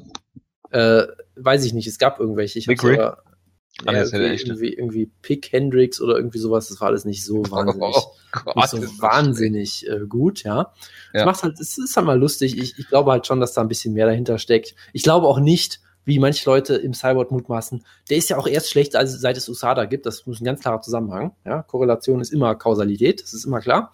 Es wird daran liegen, dass er das Gewicht nicht mehr machen kann, weil er keine Steroide mehr nehmen kann. Das ist, das ist der Grund. Ähm, nein, aber ich glaube, bei ihm kommt einiges äh, dazu. Äh, zusammen. Es kann natürlich sein, dass er nicht mehr die Disziplin hat, die er hatte, als er quasi um Titel gekämpft hat. Das kann sicherlich eine, eine Faktor sein. Ich glaube, er hat sein ganzes Leben Gewicht gekattet und das oft schlecht gemacht und undiszipliniert gemacht. Und ich glaube, er hat sich seine Nieren komplett zerstört und die machen einfach nichts mehr mit. Und vermutlich dürfte er, sollte er überhaupt nicht mehr kämpfen können. So. Ich glaube, er hat sich, er hat sich und seinen Körper ziemlich zerstört und ich glaube, jetzt, ähm, Aber auch hier sagen die Kommissionen nicht. kriegt er, ich glaube, jetzt kriegt er so, jetzt kriegt er von seinem Körper so die Quittung dafür. Und deshalb glaube ich nicht, dass es einfach nur haha, Johnny Hendricks frisst sich gerne voll. Das ist, glaube ich, äh, etwas, Das ist ein etwas, bisschen äh, einfach. ja, etwas sim simplistisch. Gut. Gut, was hast du sonst noch gesehen? Äh, ich habe die Karten natürlich gerade wieder zugemacht, Billy Savick gegen Justin Kish, da gab es einen Vorfall, über den wir nicht näher diskutieren. Das war Yolo Ja. Romero-esque. es gab natürlich auch die Situation, dass sie in einem unfassbar äh, engen Rear Naked Choke drin war, nicht getappt hat, der Kampf lief weiter, und sie ist rausgekommen. Also das kann natürlich auch so laufen manchmal. Der sah auch aus, als wäre er fertig und durch und sie ist trotzdem irgendwie rausgekommen. Also es ist halt immer, deshalb, äh, also bei Chokes bin ich halt auch immer mit der Sache, warte bitte, bitte, bis sie bewusstlos werden, weil da kann nicht Ja. viel passieren, wenn du, wenn du halbwegs schnell da, dabei bist. Jetzt mal so ganz so gesagt, weil du willst halt nicht jemandem so aus dem Kampf nehmen. Ähm, dann Joachim Christensen gegen Dominic Reyes. Hast du das gesehen? Nein. Das war, das war sehr spektakulär. Der Kampf ging, ich glaube, 20 Sekunden und es war eine unfassbar brutale Zerstörung. Ein, ein sehr spektakulärer K.O., der so spektakulär war, dass ich schon wieder vergessen habe, wer gewonnen hat. Es war, es müsste Reyes gewesen sein. Ja, war es Ähm, auch. Genau, in 29 Sekunden. Das war spektakulär. Der sah hier wirklich aus wie, wie jemand, der im Jahr des Light Heavyweights sich noch profilieren könnte, auf jeden Fall. Und ich habe ein bisschen bei gegen Alex Garcia reingeguckt. Äh, Alex Garcia hat das gemacht, was er, was er gut macht. Er hat Timins in der ersten Runde mit wilden Schwingern fast ausgenockt. Und Timins hat das gemacht, was er gut kann, nämlich ein Dirty Bird zu sein. und den Kampf dann per Decision zu gewinnen. ja, sein- guckt durch einfach mal nach in der durch Urban, sein- Urban Dictionary, was das dann bedeutet. Genau, durch sein ziemlich gutes Striking. Und dann hast du natürlich noch den epischen Kampf zwischen Dennis Siever und BJ Penn geguckt, der für mich 100% auf diese Bellator Pay-Per-View-Card gepasst hätte von, von der Ansetzung her. Das ihn war ja auch der Opener. geguckt. Ja, wirkt, also es hätte wirklich perfekt gepasst, deshalb habe ich nicht geguckt. Bitteschön. Du hast den Kampf nicht geguckt, doch, echt? Nee, weil das ist halt Äh, Bellat- Bellator-Level-Kampf für mich, ganz ehrlich. Ich habe den Kampf nur geguckt, weil Dennis Siever äh, da, da äh, Weil, weil, weil, weil es sonst dein Leben in Stücke zerreißen würde, wenn du das nicht guckst. Ich verstehe das schon. Nee, das, das nun nicht, aber äh, äh, man streitet sich ja heute immer noch darum, ob es in two pieces oder in two pieces heißt, ja. Tja, das sind so Diskussionen, die, die mir schon wieder entgangen sind. Können wir mit dem Wutke drüber reden, aber der wird das ja eh nicht hören, das ist mir auch völlig egal. Äh, Dennis Siever ähm, hat natürlich äh, BJ Penn-eske Takedown-Defense gezeigt in einem Kampf, glaube ich, gegen George Soropoulos, der auch wirklich keine guten Takedowns hat. Und hat direkt einen Single-Leg-Takedown versucht gegen BJ Penn, äh, der dann natürlich mit seiner BJ. Penn-esken Takedown-Defense am Käfig stand. Und Dominic Cruz hat diesen Kampf unfassbar einseitig kommentiert, was vielleicht auch nicht verwunderlich ist, wenn BJ Penn kämpft gegen Dennis Siever, den Russlanddeutschen. Ähm, ja, äh, Siva hat eigentlich die erste Runde gewonnen im Stand, klar. Ähm, dadurch, dass er ähm, einfach mehr Volume äh, im Stand gezeigt hat. Sie haben alle über diesen brutalen BJ Penn Jab ge geredet, den er, glaube ich, zweimal gezeigt hat im Kampf. In der zweiten Runde hat BJ Penn ihn sogar, also äh, in der Ringpause war es dann so, dass äh, äh, die Ringecke gefordert hat, dass, sie, dass BJ Penn den Kampf zu Boden nimmt und sie wollen kein Stand-Up-Battle mit, mit äh, Dennis Siever. Und dann hat er ihn sogar zu Boden geschlagen. Und dann äh, gab es eine sehr interessante Position, weil äh, Dennis Siever hat äh, irgendwie Crucifix gepullt und BJ Penn Moment. ist nicht da rausgekommen. Moment, am Boden. er- Also lag am Boden. Moment, BJ BJ Penn hat- Penn hat Crucifix gepullt? Was? Nein, Dennis Siever. BJ Ja, Penn ja, hat ihn ja. zu Boden geschlagen. Ja, und dann ja. lag BJ Penn in der in der Side Control. Ach so, okay, verstehe. Und dann hat äh, ja hat Dennis Siever ihn die ganze Zeit von unten in der Crucifix gehalten. Und BJ Penn ist da nicht rausgekommen. Also, So. also Moment, BJ, äh, Dennis Siever hat, hat als Verteidigungsaktion sich in einer der schlimmsten Positionen genommen, die man, in die man sich nehmen kann und das hat Nein, er hat er hat den Arm von unten festgehalten von BJ so, Penn oder beide ja, okay. Arme. Verstehe, verstehe. Ja, tut So, mir leid, das, das, das klingt so bizarr, dass ich es gerade echt nicht verstanden habe. Sorry. Ja, muss mal gucken. Also wenn du mal kurz reinguckst, zweite Runde irgendwie, äh, letzte Drittel oder sowas der Runde, äh, da ist, hängt er in so einer Cru Crucifix von unten. Es sieht- ziemlich absurd aus, aber er hat dann den Kampf schön gestallt eigentlich, hat die Runde natürlich abgegeben und dann war es ziemlich klar, dass 1-1 steht nach Runden. Und in der letzten Runde hat Dennis Siever es eigentlich relativ stark gemacht und hat BJ Penn irgendwie äh, das Bein zertreten. Und ähm, hat immer äh, schöne Kombinationen gezeigt, die äh, lustig aussahen. Dieses klassische Dennis Siever Taekwondo Headkicks. Also Gab immer, es denn- immer Leckkick, genau. Headkick, Leg, Leckkick, Headkick. Gab es denn, das wollte ich gerade fragen, gab es die ansatzlosen Headkicks? Natürlich gab's vorderen die. Oh, Natürlich gab's die. Äh, Joe Rogan hat leider nicht kommentiert, das war ein bisschen schade natürlich. Aber ähm, ja, äh, er hat eigentlich kaum geboxt, Dennis Siever, in der letzten Runde, sondern einfach nur ihn mit Legkicks und Headkicks zerstört irgendwie.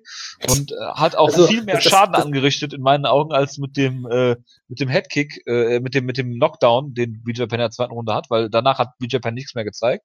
Und viele haben, und ich glaube, Dominic Cruz hat sogar gesagt, dass in der letzten Runde eine 10-8 für, oder, oder Anhieb war es, ist ja auch egal, dass man durchaus eine 10-8 do- äh, argumentieren könnte für Dennis Siever, weil BJ Penn wirklich nichts gemacht hat.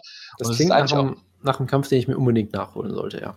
Ja, also der, der Kampf äh, war lustig anzusehen. Ähm, es ist eine Majority Decision geworden, äh, mindestens 2-1 Runden für Dennis Siever. Äh, vielleicht kannst du, wie gesagt, eine 10-8 werten. Ähm, dann die letzte für Dennis Siever, aber äh, es gibt eigentlich keine Möglichkeit, wie BJ Penn diesen Kampf hier gewonnen hat. Er hatte, wie gesagt, diese eine Aktion, diesen Knockdown. Aber auch da finde ich, ähm, muss man sagen, dass auch ohne Knockdown äh, Dennis Siever in der letzten Runde äh, wesentlich mehr Schaden angerichtet hat, weil BJ Penn kaum noch stehen konnte auf seinem einen Bein. Und ähm, ja, Dennis Siever äh, kann seinen Enkeln, wie äh, Dan Hardy schon gesagt hat auf Twitter, mal erzählen, dass er gegen Conor McGregor und BJ Penn gekämpft hat und gegen die 1 und 1 ist. Ähm, äh, auch eine, eine, eine lustige MMA-Geschichte eigentlich. Ja, Dennis Siever post Usada relativ klein, sah aber immer noch aus, als wäre er zwei Gewichtsklassen über BJ Penn. Und äh, ja, BJ Penn hatte seine Hose, glaube ich, äh, äh, linksrum an. Also man hat irgendwie keine Reebok-Logos gesehen und das Bändel hing raus. Äh, auch ganz lustig, aber äh, hat auch irgendwie keinen interessiert und ist natürlich sehr traurig, dass die beiden dann halt irgendwie so eine so eine Fox Sports One Card äh, äh, öffnen und äh, viele Jahre hinter ihrer Prime sind. Aber äh, wie gesagt, der Gameplan war, den Kampf zu Boden zu nehmen für BJ Penn und er hat es nicht einmal versucht. Er hat nicht einen Takedown versucht. Und das hat mich gegen Jaja Rodriguez schon gewundert, äh, weil es ist der ganz klare Gameplan immer gewesen, von ihm die, die Kämpfe zu Boden zu nehmen und von der Ecke auch, Serena auf den einen. Aber er, er kann es nicht, er macht es nicht und das ist halt schon ziemlich bezeichnend und, und, und äh, ja, BJ Penn hat nicht mehr verloren in der UFC im Sport. Und er ist auch einer, die, die natürlich da sehr an ihrer Legacy sägen, weil er ist unbestritten einer der größten Lightweights aller Zeiten und hat mittlerweile einen MMA-Kampfrekord äh, von, lass mich kurz nachgucken, ja, äh, 16, 12 und 2. Ja, ich weiß auch nicht. Vielleicht, vielleicht hat er auch irgendwie den Rücken kaputt oder sowas. Das weiß man natürlich nicht. Es spielt ja auch keine Rolle, was, nee, was er hat. Er, er, er ist, ich mein, ich mein, er ist nicht mehr auf dem Niveau. Oder nein, ich, ich weiß warum. Er möchte einfach nur Just Scrap machen. Ja. Er möchte nicht den Grind embracen, er will nur scrappen. Genau. Das ist natürlich schade. Gut. Und äh, ja, das äh, habe ich so zu dem Kampf zu sagen. Ja, das klingt, von, äh, das klingt auf jeden Fall so, als hätte ich sehr viel verpasst. Genau, von den Fox Sports Prelims hast du, glaube ich, auch nichts gesehen, oder? Ähm, ich die, die Auferstehung von Clay Guida. Ich habe gehört, dass der Kampf furchtbar war, und habe ich mir natürlich nicht angeguckt. Und ich habe gehört, dass der Carla Espasa-Kampf auch furchtbar war. Sie haben beide gewonnen, Clay Guida und Carla Espasa. Carla Espasa war, das war unser Dingenskampf, ne? War das unser Serientäterkampf? Das, das klingt plausibel. Ähm, ich habe nur gelesen, dass äh, dieser Kampf äh, mit Clay Guida und Eric Koch der Grund war, warum der gute Naked Gambler, Freund der Show, gesagt hat, dass ähm, Groove der schlechteste Trainer aller Zeiten ist. Ja, genau. Ähm, ich kann dazu nicht weiter sagen. Ich, hab, ich kann nur dazu sagen, dass ich den Opener kurz gesehen habe, nämlich oh Jeremy Gott. Kimball in einem Kampf, den ich 100 Pro für einen Heavyweight-Kampf gehalten habe. Es war Light Heavyweight. Wir wissen ja, das Jahr, das Jahr des Light Heavyweights. Jeremy Kimball, ein Mann mit großartigem äh, Neckbeard, ist, glaube ich, der, der Fachbegriff dafür. Äh, schöner Plauze.